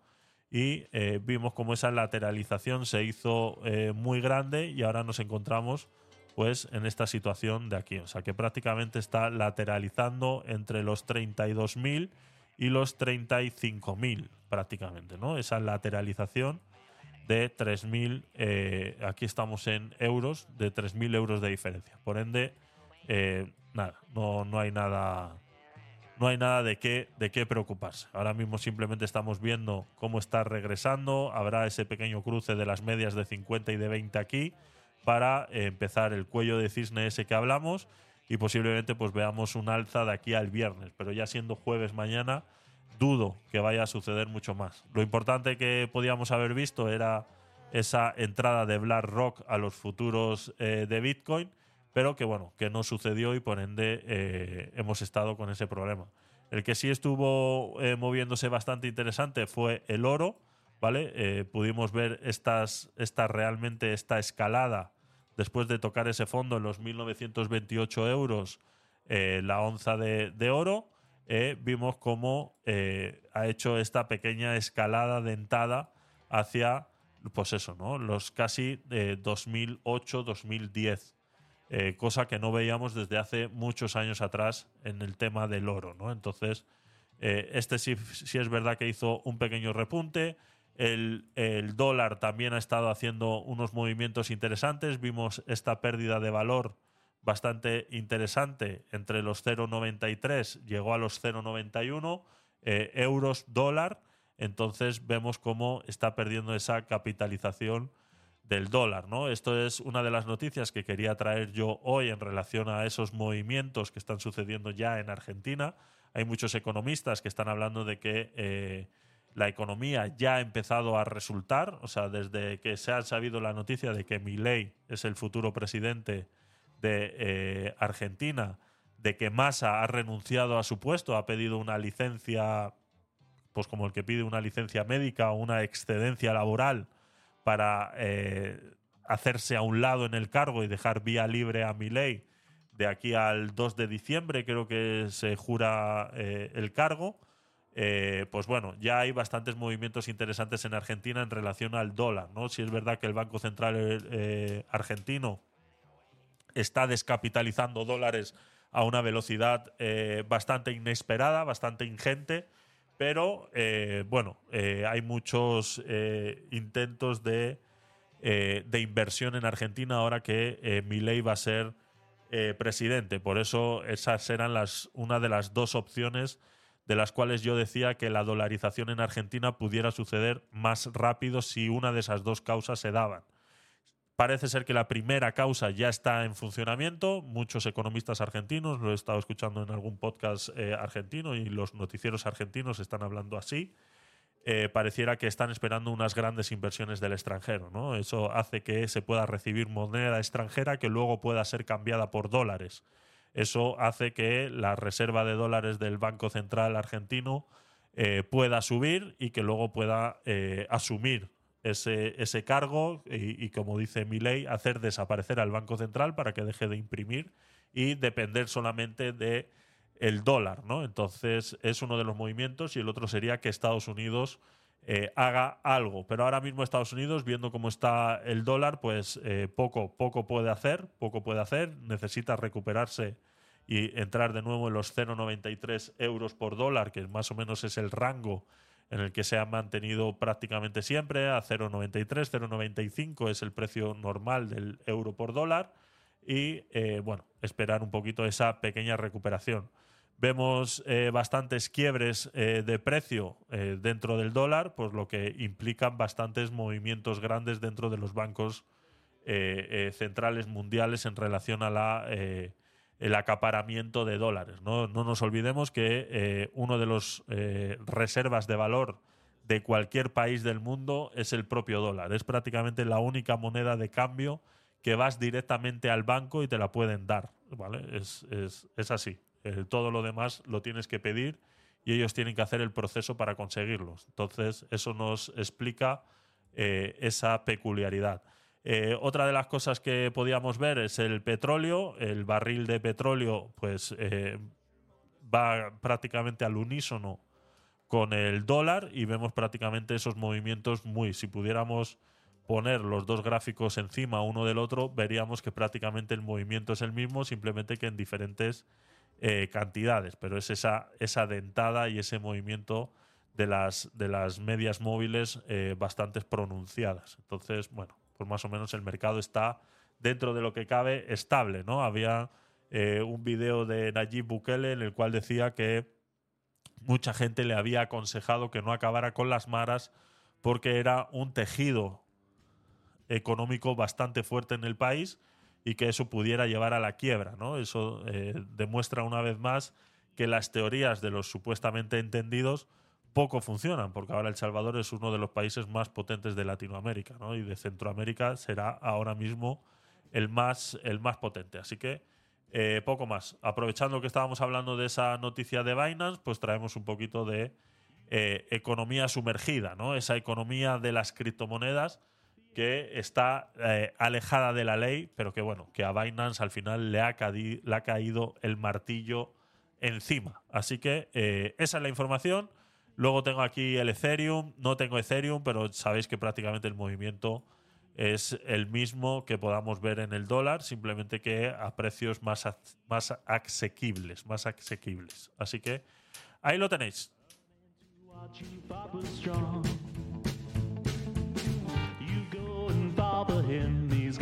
Esto es... Eh, a ver lo que tenía yo por aquí. Esto es viejo, esto ya lo hemos visto. Otra de las cosas, hablando un poquito de economía, otra de las cosas que tenía por ahí, eh, recordaros que lo que tenemos ahora es un canal de difusión en Telegram. Todos aquellos que estuvierais en el club de Telegram y queréis formar ahora del canal eh, de difusión, pues simplemente buscar ahí en Telegram arroba canal Tecnopolit y eh, podéis acceder a todo ese contenido que voy posteando ahí todos los días y que prácticamente es lo que un pequeño adelanto de lo que pudiéramos hablar cada noche en este programa. Así que eh, os invito a todos los que estuvierais en ese club de Telegram y si no lo estabas, pues puedes igual acceder al canal de Telegram buscando arroba canal en Telegram, ahí lo vas a encontrar. Así que eh, os espero por ahí. Una de las cosas que estaba posteando esta mañana en relación a la economía o demás, hablaba en el periódico eleconomista.es lo decían de esta manera, ¿no? La incertidumbre de la reforma laboral ralentiza la contratación de cara al Black Friday, ¿no? Esto lo hemos hablado muchas veces, el tema de la reducción de jornada de 37 horas y media, eh, otras eh, tantas reformas que nuestra querida amiga Yolanda Díaz eh, quiere hacer ahora y que la quiere poner eh, lo más rápido posible, pues eh, realmente es una incertidumbre de cara a esta nueva campaña de Navidades, ¿no? Y que empieza, esa campaña siempre ha empezado con el Black Friday, ¿no? Entonces, estamos viendo que aquellas personas, y como explica aquí el economista, aquellas personas que eh, estaban esperanzadas a conseguir un trabajo que les mantuviera de aquí a finales de enero del año 2024, esa contratación de esos cuatro meses mm, eh, algunos tienen suerte de que se alargue a los seis y, que empezarían en esta temporada de Black Friday, pues se está viendo frenada por esa pequeña incertidumbre, por no saber qué va a pasar. No nos olvidemos que el tejido empresarial, el tejido económico español, el 80% está representado por pequeñas y medianas empresas que son las que realmente necesitan contratar personal adicional para poder atender toda la demanda que tienen en estas fechas. Las empresas grandes no tienen esa necesidad. Siempre, muy rara vez, vas a ver que una empresa grande contrate gente extra. Siempre va a ser los que más justos andan a la hora de contrataciones. ¿no? Por ende, estas empresas pequeñas, que tú les hagas un pequeño cambio en su pronóstico de cómo acabar el año fiscal, eh, pueda ser eh, por culpa de esa reforma laboral, por ende siempre se van a pensar dos veces antes de tomar una decisión. Entonces ya lo decía el otro día cuando veíamos ese vídeo, esa autónoma dice, es que las horas que no van a hacer ellos las voy a tener que hacer yo, ¿no? Y, las, y la criticaron bastante a esa pobre mujer por decir la verdad. Es así. El Black Friday, decía la noticia, eh, supone el pistoletazo de salida a la campaña navideña, basada en el consumo y las posteriores ofertas ya en verano, en enero, perdón, en verano. Eh, para afrontar la previsible mayor actividad, las empresas suelen recurrir a trabajadores eventuales En el plano laboral, los expertos de Eurofilms Group apuntan a que la campaña de contratación más tarde eh, está siendo, está empezando más tarde que otros años y las sociedades están apurando al máximo la firma de estos trabajadores temporales. Según la empresa de recursos humanos Randstad, se calcula que para el Black Friday de 2023 las empresas realicen 25.457 nuevas incorporaciones a sus plantillas. Esta cifra todavía se sitúa en un 11,7%, muy por debajo de los 28.940 nuevos puestos de trabajo que se crearon en 2022 para cubrir el pico de demanda en los comercios y empresas de venta online. Con los datos referentes al mes de octubre, así eh, casi completo, eh, bueno, esta noticia es un poquito atrasada, ¿vale? Hay una mayor demanda de perfil de logística en un 10% más o menos o bien que se especifique en el anuncio las eh, palabras Black Friday con un 17%. Por el contrario, los trabajadores eh, orientadas a la sección de ventas tienen menor demanda, con un 9%. Solo desde las ETTs, Eurofilm Group está demandando casi 6.000 trabajadores con perfiles de logística retail o ventas. Entonces, eh, la previsión de esta ETT para el año 2023 de peones de transportes, de descarga, reponedores, aumentan en 4.129. Eso es lo que está sucediendo, o sea, esa reforma laboral inminente y que cada día que Yolanda Díaz abre la boca parece que sube el precio del pan, pues es lo que está manteniendo a esas empresas un poquito recelosas de cómo actuar. ¿Esto qué hace? Ralentiza la economía de alguna manera. Ese dinero que tendría que entrar en circulación para estas fechas de Black Friday, esta semana en la que estamos ya en Black Friday, eh, ese dinero tendría que entrar en circulación, pues no lo está haciendo. Por ende, eh, es, eh, es, contraproducente para la campaña próxima de, de, Navidad que está a punto de inaugurarse, ¿no? Y luego las futuras rebajas de enero, etcétera, etcétera, etcétera. El dinero tiene que fluir. Si no hay manera de que fluya el dinero, pues todo se estanca y seguimos en esta eh, crisis tan, eh, tan ardua que estamos, que estamos sufriendo. ¿no? Entonces, pues bueno, lastimosamente es así, ¿no? Decía antes, cuando estábamos hablando del tema cripto y siguiendo un poquito con el tema económico, ya que nos hemos enganchado por aquí, eh, ponía también en el canal de Telegram esta noticia. ¿no? Argentina se queda sin reservas para la dolarización que planea mi ley.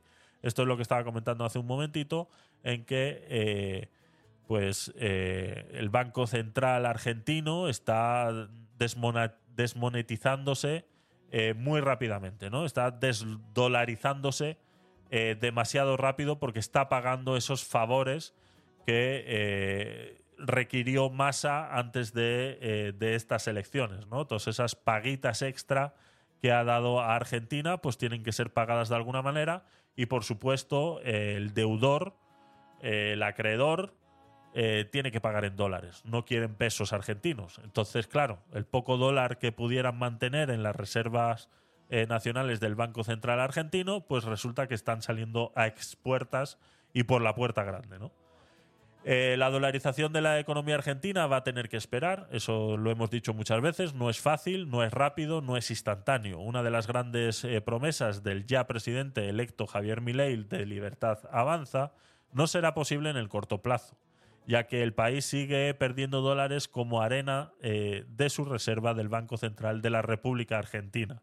En concreto, según los datos oficiales eh, a los que ha tenido acceso el economista.es, el Banco Central de la República de Argentina, eh, de atesorar 25.225 millones de dólares el 12 de octubre a 21.102 millones el 15 de noviembre cuatro días antes de la segunda vuelta que dio la victoria al candidato libertario. Varios expertos argentinos consultados por el economista.es sostienen la misma tesis. La dolarización no es viable en el corto plazo porque no hay dólares. Ahí está. El, ese, es, ese es el gran eh, problema y el gran problema al que se enfrenta mi ley ahora mismo y que, como he dicho muchas veces, pues puede ser resuelto de dos maneras. es cierto que la economía argentina está profundamente dolarizada, sumergida, pero dolarizada. Las grandes operaciones como la compraventa de negocios o viviendas, la adquisición de grandes bienes como la compra de vehículos tanto de segunda mano como de los nuevos, así como los viajes u otros servicios eh, operan sus transacciones en esta divisa. Esto lo hacen también otros muchos países eh, latinoamericanos, por ejemplo Perú, el alquiler de tu casa, incluso los recibos de luz, de agua y demás se pagan en dólares. Y eso que el sol peruano no está en mala posición. Pero, como sabemos, pues las monedas latinoamericanas lastimosamente eh, sufren de eso, ¿no? Sufren de esa duda de, eh, de si el presidente que venga de turno se caga en el país, pues eh, sufra la economía de esa manera. Mónica, bienvenida. ¿Qué tal? Aloha. Aloha. Aloha. Entonces, a pesar de que el sol peruano no está pasando por problemas más ajenos a que sea un país latinoamericano, vemos cómo tienen esa economía secundaria, economía paralela que se hace en dólares, ¿no? Todos esos eh, eh, no mercados oficiales dentro de ese país, ¿no? Entonces, todos estos servicios, como los alquileres, compra de coches, como decíamos aquí, se hace en eh, dólares. Por eso los dólares no están. El problema es que esos dólares no están en el mercado oficial. ¿Vale? Esos dólares con los que se está moviendo ahora la economía argentina no están en el mercado oficial. Tendría que abrirse una línea de cambio en la que mi ley dijera, eh, de ahora en adelante fijamos el cambio en mil pesos argentinos por dólar y todo el que tenga dólar eh, y todo el que tenga eh, pesos, le vamos a dar estos dólares, ¿no? Es lo que se tendría que hacer. En Argentina la moneda está tan devaluada que no reciben dólares. Claro, es que ese es el problema. Por eso lo he dicho muchas veces, Argentina necesita una inversión extranjera muy grande, que realmente la estabilidad del país, que ahora con mi ley, que esa es una de las funciones que hacen los presidentes ¿no? dentro de un país, que exista una estabilidad, que puedan demostrar una estabilidad que les pueda permitir a la opinión extranjera decir, pues mira, ahora mm, con este dinero sí quiero invertir en Argentina. ¿Es más seguro invertir en Argentina ahora con mi ley? Sí, lo es. Entonces eh, vendrá mucha inversión argentina que vendrán con divisas, eh, dinero extranjero, que eh, querrán cambiar. ¿no? Ese dinero extranjero que, vamos a, que Argentina va a recibir de esas inversiones la va a poder cambiar por dólares. Porque el peso argentino que tiene ahora mismo nadie lo quiere. Entonces nadie te va a cambiar ese peso por dólares. Entonces necesitan esa divisa extranjera para poder hacerlo. Y de esa manera llenar las arcas del Banco Central argentino para luego abrir esa línea de cambio de, peso por dólares para que quitar todos los pesos de, de medio de circulación y cerrar el Banco Central. Ya está. Esa sería la última función que haría el Banco Central dentro eh, de, Argentina, ya que el dólar pasaría a ser la moneda de curso legal, por ende dependerían del Banco Central eh, americano. Ya está, no necesitas más. Eh, muchos países lo han hecho, pero lo que pasa que no es de la noche a la mañana. Entonces está este gráfico de las reservas de dólares del Banco Central Argentina, pues donde hablábamos de esos 25 mil millones y que en menos de un mes, menos de un mes, ha bajado a los 21.000 millones. O sea, esos 4.000 millones eh, han desaparecido y seguramente han sido para pagar esas deudas que eh, presidentes anteriores tienen con esos acreedores eh, de otros del FMI, etcétera, etcétera, ¿no? del Fondo Monetario Internacional y cosas, y cosas así. Así que sí, así es, así es. Em, más cositas. Creo que aquí en economía no tenía nada. Eh, aquí sí es verdad que. Eh, Katy, ¿qué tal? Bienvenida. Eh, sí es verdad que aquí en el canal de difusión que hemos abierto hoy, que buscáis en Telegram como arroba canal ahí vais a tener acceso. ya tenemos editores de idiomas, o sea, tenemos una editora jefe de contenidos en idioma catalán y español, ¿vale? Eh, pero principalmente en contenido catalán. Tenemos también un editor de contenido tecnológico ya contratado en el canal de difusión y que bueno, que también hará de moderador, etcétera, etcétera. Entonces, bueno, os invito a que os unáis a ese canal de Telegram, lo buscáis arroba canal y eh, vais a ser testigos de todo ese eh, contenido que vamos a hablar luego por las noches, ¿no? Es un poquito de, eh, de adelantos. Eh, sí, sí, sí, sí, sí hemos hablado, sí hemos hablado. Eh, eh, Sakaran te puede explicar cómo funciona. Eso es. Tienes un X de sueldo. Ahí está, ahí está. Ahí está. Eh, Sakaran te puede explicar cómo funciona el tema del sueldo, ¿vale? Eh, sí, Sakaram ya va por 6X, tú tienes uno ahora mismo, ¿vale? Un X es igual a 0 euros, exactamente. Entonces, mira, por la duda, por la duda y porque me caes bien, súbete el sueldo, Mónica. Súbete el sueldo al doble, ¿vale? Súbete el sueldo al doble de lo que lo tienes ahora mismo, ¿vale? Y no estamos hablando de pesos argentinos, ¿eh? Cuidado. Súbete el doble. Eso es. Explícaselo, Sakaran, por favor, porque es que de verdad hay que explicarlo todo. ¿eh? Es que no hay cosa que más odie que hablar de dinero, de verdad. Es que los pobres no, no hacéis otra cosa que hablar de dinero, de verdad. Es que no, no puede ser. Que es que soy rubia, dice.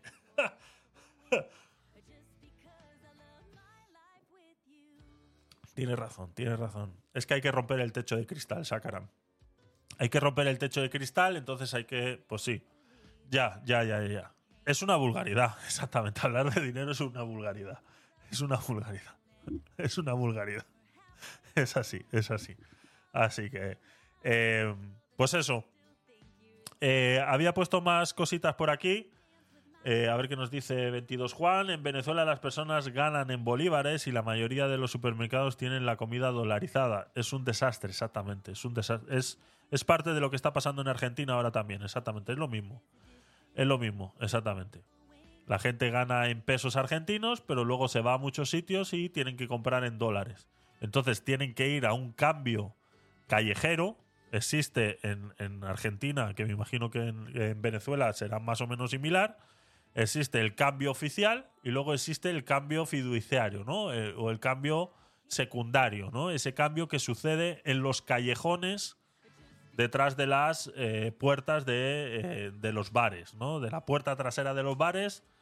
Ahí sucede un cambio y un mercado negro de las divisas que mucha gente los utiliza porque necesita ese cambio rápido pues, para poder eh, adquirir cualquier producto de primera necesidad, que es lo más triste, que la gran mayoría de los productos son de primera necesidad, pero claro, el que ha logrado eh, meter esos productos de primera necesidad en el país, pues no quiere ver en riesgo su dinero, por ende lo hace en dólares. Entonces, por eso yo lo he dicho muchas veces. Le digo, ¿por qué se resisten tanto en Argentina a dolarizar? Si ya prácticamente lo usa todo el mundo. De manera ilegal, pero lo usa todo el mundo. Entonces necesita. Venezuela, pues tendría que hacer lo mismo, prácticamente. No te voy a decir dolarizar, porque Venezuela, pues ya sabemos que, que tendría que hacer muchos cambios dentro. eh, eh, primero quitarse a esos sinvergüenzas del poder. Y bueno, eh, yo creo que Venezuela pudiera hacerlo de otra manera, pudiera seguir obteniendo, utilizando bolívares y pudiera ser nuevamente una de las potencias mundiales dentro de, eh, del mundo en general, pero más en Latinoamérica, ¿no? Pero bueno, eso es otra, otra historia y creo que les falta un, par de años más todavía a Venezuela para que se dé cuenta de la situación en la que está. Eh, yo también lo he dicho muchas veces, eh, se tiene que morir mucha gente para que la nueva gente sea la que al final tome las decisiones.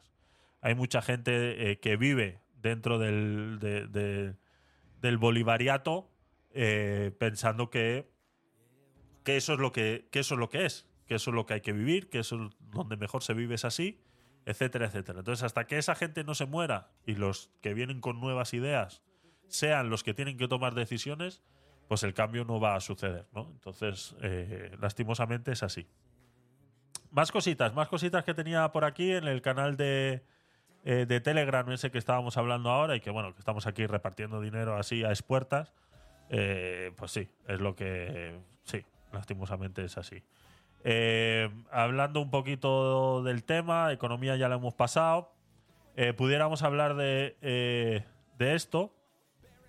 Eso que estábamos hablando ayer, esa detención ilegal hacia eh, Vito Quiles, pues Rubén Gisbert se hacía eco de eso, dando conocimiento de lo que él sabe, ¿vale? Ya lo he notado en mi cuenta corriente. Ah, perfecto. Perfecto. per- Sí, aquí hacemos transferencias inmediatas. Las transferencias son inmediatas, exactamente. Sí, sí, sí, sí. sí. Me alegro, me. Eh, Rubén Gisbert, eh, pues está, eh, se hace eco de este, de este acontecimiento, de esa detención de Vito Quiles, con la información que él sabe, ¿vale? De lo que él sabe hablar. Ya sabéis que aquí yo lo he criticado muchas veces porque a veces se meten berenjenales que no tiene por qué.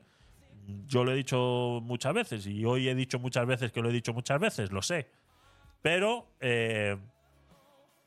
hay gente que está mejor calladita. Pero bueno, cuando hablas de lo que realmente sabes, eh, dices cosas tan inteligentes como estas. Pero que en un estado de derecho funcionarían, pero en un estado como el que vivimos hoy, eh, no funciona. Os tengo que dejar. Pasar buenas noches. Hasta mañana. Hasta mañana, Mayra. Muchas gracias por pasarte. Eh, ¿Ya has puesto exclamación stream? Creo que sí. A ver. Perfecto, sí. Así que, pues nada. Hasta luego, Lucas. Gracias por pasarte.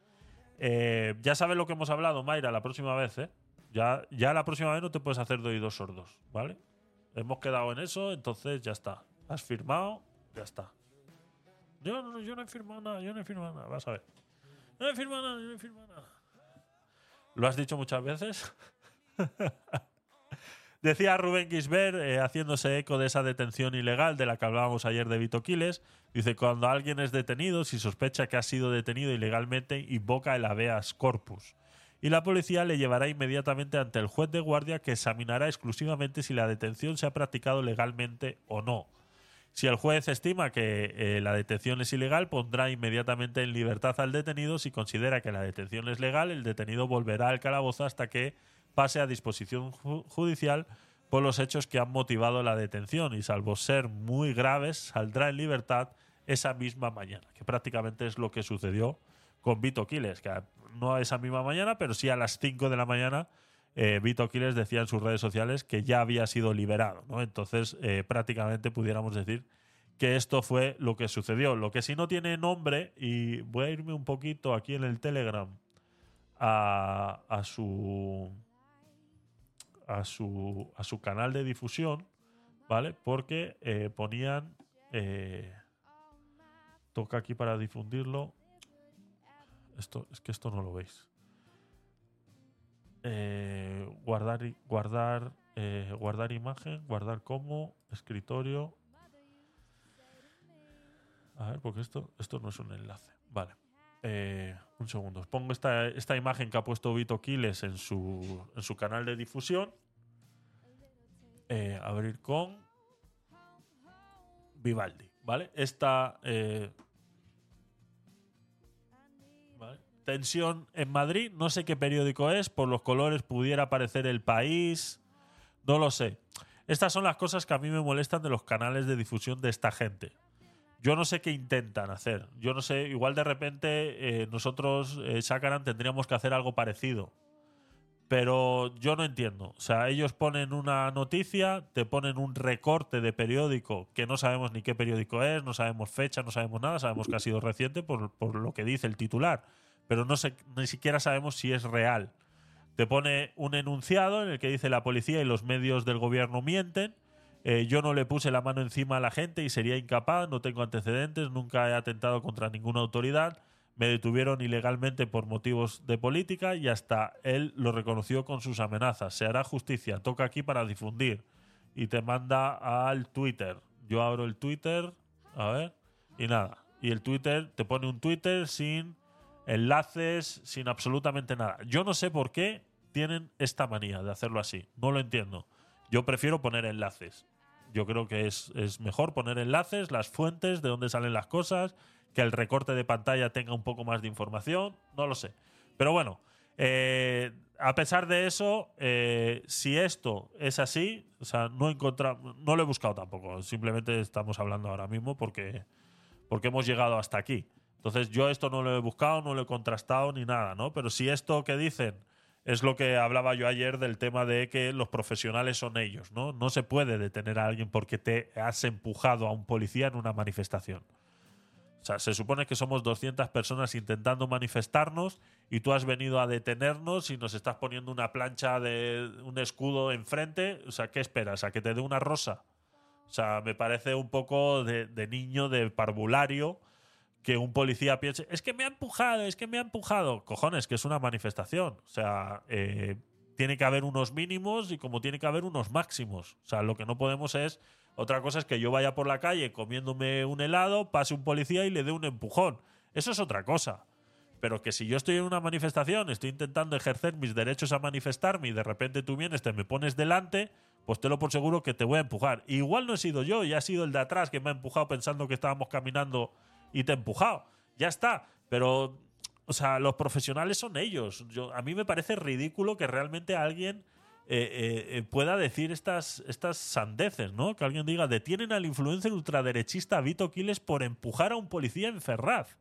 O sea, me parece, no sé, me parece absurdo. Realmente me parece absurdo, porque por esa regla de tres todo el mundo debería ir preso en ese momento. O sea, yo me acuerdo en Vitoria cuando sucedían esas, esas manifestaciones en contra de ETA y que muchas de ellas terminaban mal porque entraban a reventar la manifestación, entraban los encapuchados y, y simpatizantes de ETA, entraban a, reventar la manifestación. Y, y, ahí tú le tirabas de todo a, la policía y les empujabas y, y pasaba de todo y prácticamente eh, muy pocas veces veías a las lecheras llenas de gente. Y decías, eh, es que te tienes que llevar a todos, ¿qué te llevas a todos los manifestantes? O sea, no veo yo la lógica aquí en este enunciado. Me parece eh, supuestamente absurdo. Por eso le decíamos ayer que es una, es una detención ilegal de manual. O sea, han abusado del poder, han ido a por él y punto, ya está. Le querían hacer pasar un mal rato, como diciendo a ver si aprende y se le quitan las ganas. Pero está claro que no lo van a conseguir. Entonces, me parece un poco una chiquillada que incluso un periódico se preste para hacer este enunciado, ¿no? Yo no sé si la eh, intención es esa. Pero bueno, aún así haya sido verdad, aún así le haya empujado al policía, el policía no tiene por qué estar arrestando porque te han empujado. Es una manifestación. Lo siento mucho. Es lo que hay. Mm, bienvenidos al mundo real. Al menos es mi opinión y yo creo que eh, los profesionales son ellos. Ellos son los que tienen que saber cómo detener una manifestación, cómo ir con mano suficientemente rígida para mantener una manifestación y que no se les voltee, porque es que lo único que si ya hablamos de que existen reventadores de manifestaciones que se meten en las manifestaciones encapuchados, que empiezan a encender bengalas, son los primeros en tirar piedras y demás, para ver quiénes alrededor se les unen, para ver qué tal. Si ya existen esos, el siguiente revienta manifestaciones serían ellos mismos, que son tan reaccionarios a que les han empujado y automáticamente empiezan a, a, a cargar contra la gente.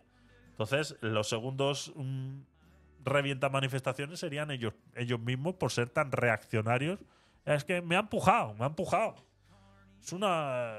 Es atentado contra la autoridad, que en este momento soy yo. No, o sea, no sé. Me parece. Me parece un poco tonto. Me parece un poco tonto. Así que poco más, poco más, chicos. Son las 12 menos 5. Yo creo que podemos ir terminando. Llevamos tres horitas de directo. Así que eh, poco más. Dejamos lo demás para mañana. Ya sabéis que hacemos este programa todos los días eh, de domingos a viernes y que bueno, pues tratamos todas estas cositas. Hoy hemos eh, conocido a Sergio Cámara, una persona que está haciendo grandes cosas, que se encontró en una situación en la que le obligó a hacer cambios en su vida.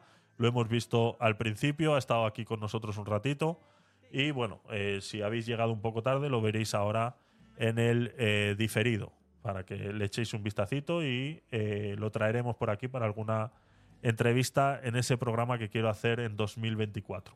¿Vale? Mm, en enero, febrero de 2024 empezaremos con ese programa si todo sale bien y todo sale como necesito que salga. Así que eh, lo traeremos, lo traeremos para, para, entonces y os invito a que veáis el diferido para conocer a Sergio Cámara, que un gran chaval, un gran chaval, la verdad, que, que, está haciendo cosas grandes y hay que hacerse eco de estas, de estas situaciones. Y bueno, nosotros con, con nuestro pequeño alcance que podamos tener, el, el, pequeño alcance, cuidado lo que he dicho, eh, cuidado lo que he dicho, que tengo un TikTok ahí que está haciéndose viral. Mónica, mírame a ver cuánto lleva el TikTok ese que, que el último que he puesto.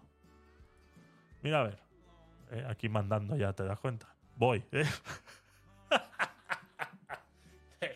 Poder de Grayskull.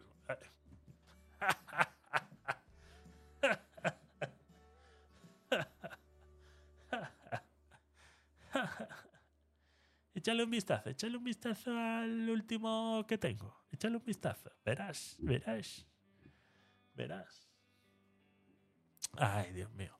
Vale, eh, pues lo dicho, eh, aquellos que estáis en diferido ahora mismo, pues eh, agradezco que habéis llegado hasta aquí. Ahora lo que nos queda es poner eh, 13.000, 13K.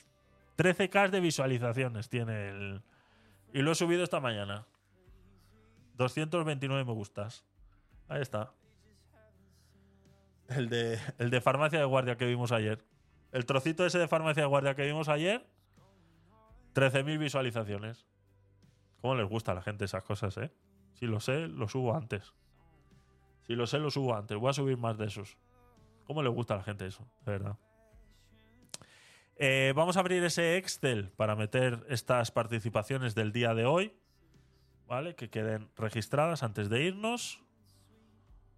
Ya sabéis que a mí todavía, eh, quieras o no, me queda entre media y una hora.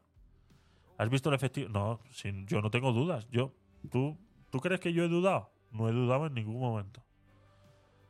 No he dudado en ningún momento. Uf, pedazo de lista que tengo que meter. Pues, sube, pues súbete el sueldo, venga. Por tres. Está, te está alcanzando, ¿eh? Te está alcanzando. No sé yo. Vale, la última participación que apuntamos ayer fue la 214. ¿Vale? Fue Juan Soto. Vamos a seguir con la lista que teníamos por aquí. Por méritos propios. Sí, sí, eso está claro. Eso está clarísimo. Vamos, que no sea yo eh, el que diga lo contrario. Sergio CM, ¿vale? Sergio Cámara, está la persona de que estábamos hablando hace un rato. Doc Maisal, que nos estaba viendo desde YouTube, eh, Twitter, no, eh, Twitch, desde Twitch, no sé si seguirá por ahí. Nueva, nueva. Aquí los nuevos cómo progresan. Nueva, nueva, bueno. me gusta, me gusta. en jefa editora. Va a ir a... No os peleéis, eh, chicos, no os peleéis. No os peleéis, por favor. Mónica Bover. Mónica Bover, Mónica Bover, Mónica Bo- Bower, Bower, Bower. El primer empleado de Ternóbil fui yo, sí, eso es verdad. Eso es verdad. Eso es verdad. Luego hay uno por ahí que no suele venir últimamente. No sé qué habrá pasado. Le tendré que mandar un burofax.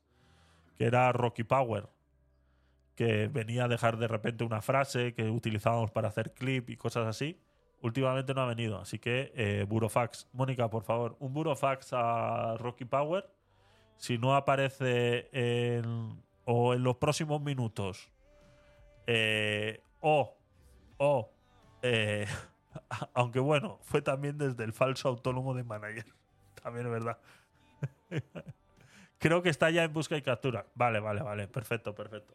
Pues si no aparece en los próximos minutos o mañana, eh, lo despedimos. Queda despedido Rocky Power. así que intentaremos ver. No sé qué, qué líos tenía en una manifestación. Ah, vale. O sea, te hablas con Rocky Power, ¿no, Sakana? Te hablas. ¿Sabes, sabes dónde está, no? Bueno, bueno, no sé, no sé. Por móvil. Muy bien, muy bien. Venga, eh, ya están todos los nombres. Ah, igual están calabozos. Igual, eh, ten cuidado.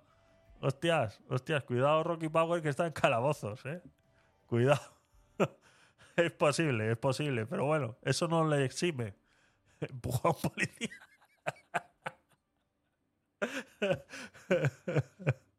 le fue le fue a decir una de sus frases y el policía le empujó o fue al revés. ¿Cómo fue? Creo que le dijo hijo de fruta. Ay, Dios mío. Venga, nos vamos yendo, ¿eh? Make me feel like I'm alive. Take this hurt, lady, throw it in my face. Don't let these bones slow you down. coming up strong. Muchas gracias a todos los que habéis pasado hoy por el programa, tanto en YouTube como en Twitch como en Kick. Muchas gracias, tanto Facebook también, no me olvido de vosotros. Gracias por haberos pasado por ahí. Y bueno, eh, os queda luego ahí en diferidos el programa para el que lo quiera volver a ver. Si has llegado hasta aquí y te ha gustado, pues dale like, suscríbete, déjame un comentario. Ya sabes que puedes poner exclamación stream en el comentario si es- estás escuchando esto en diferido y te agrego en la lista de mañana para participar por ese sorteo de uno de los tres libros de Miguel Asal Salvar Vidas, que es el regalo perfecto para estas Navidades. Muchas gracias por estar ahí, sabes que te quiero mucho y aprecio mucho estos momentos. Chao YouTube, chao Kick, Chao Twitch. Chao Facebook.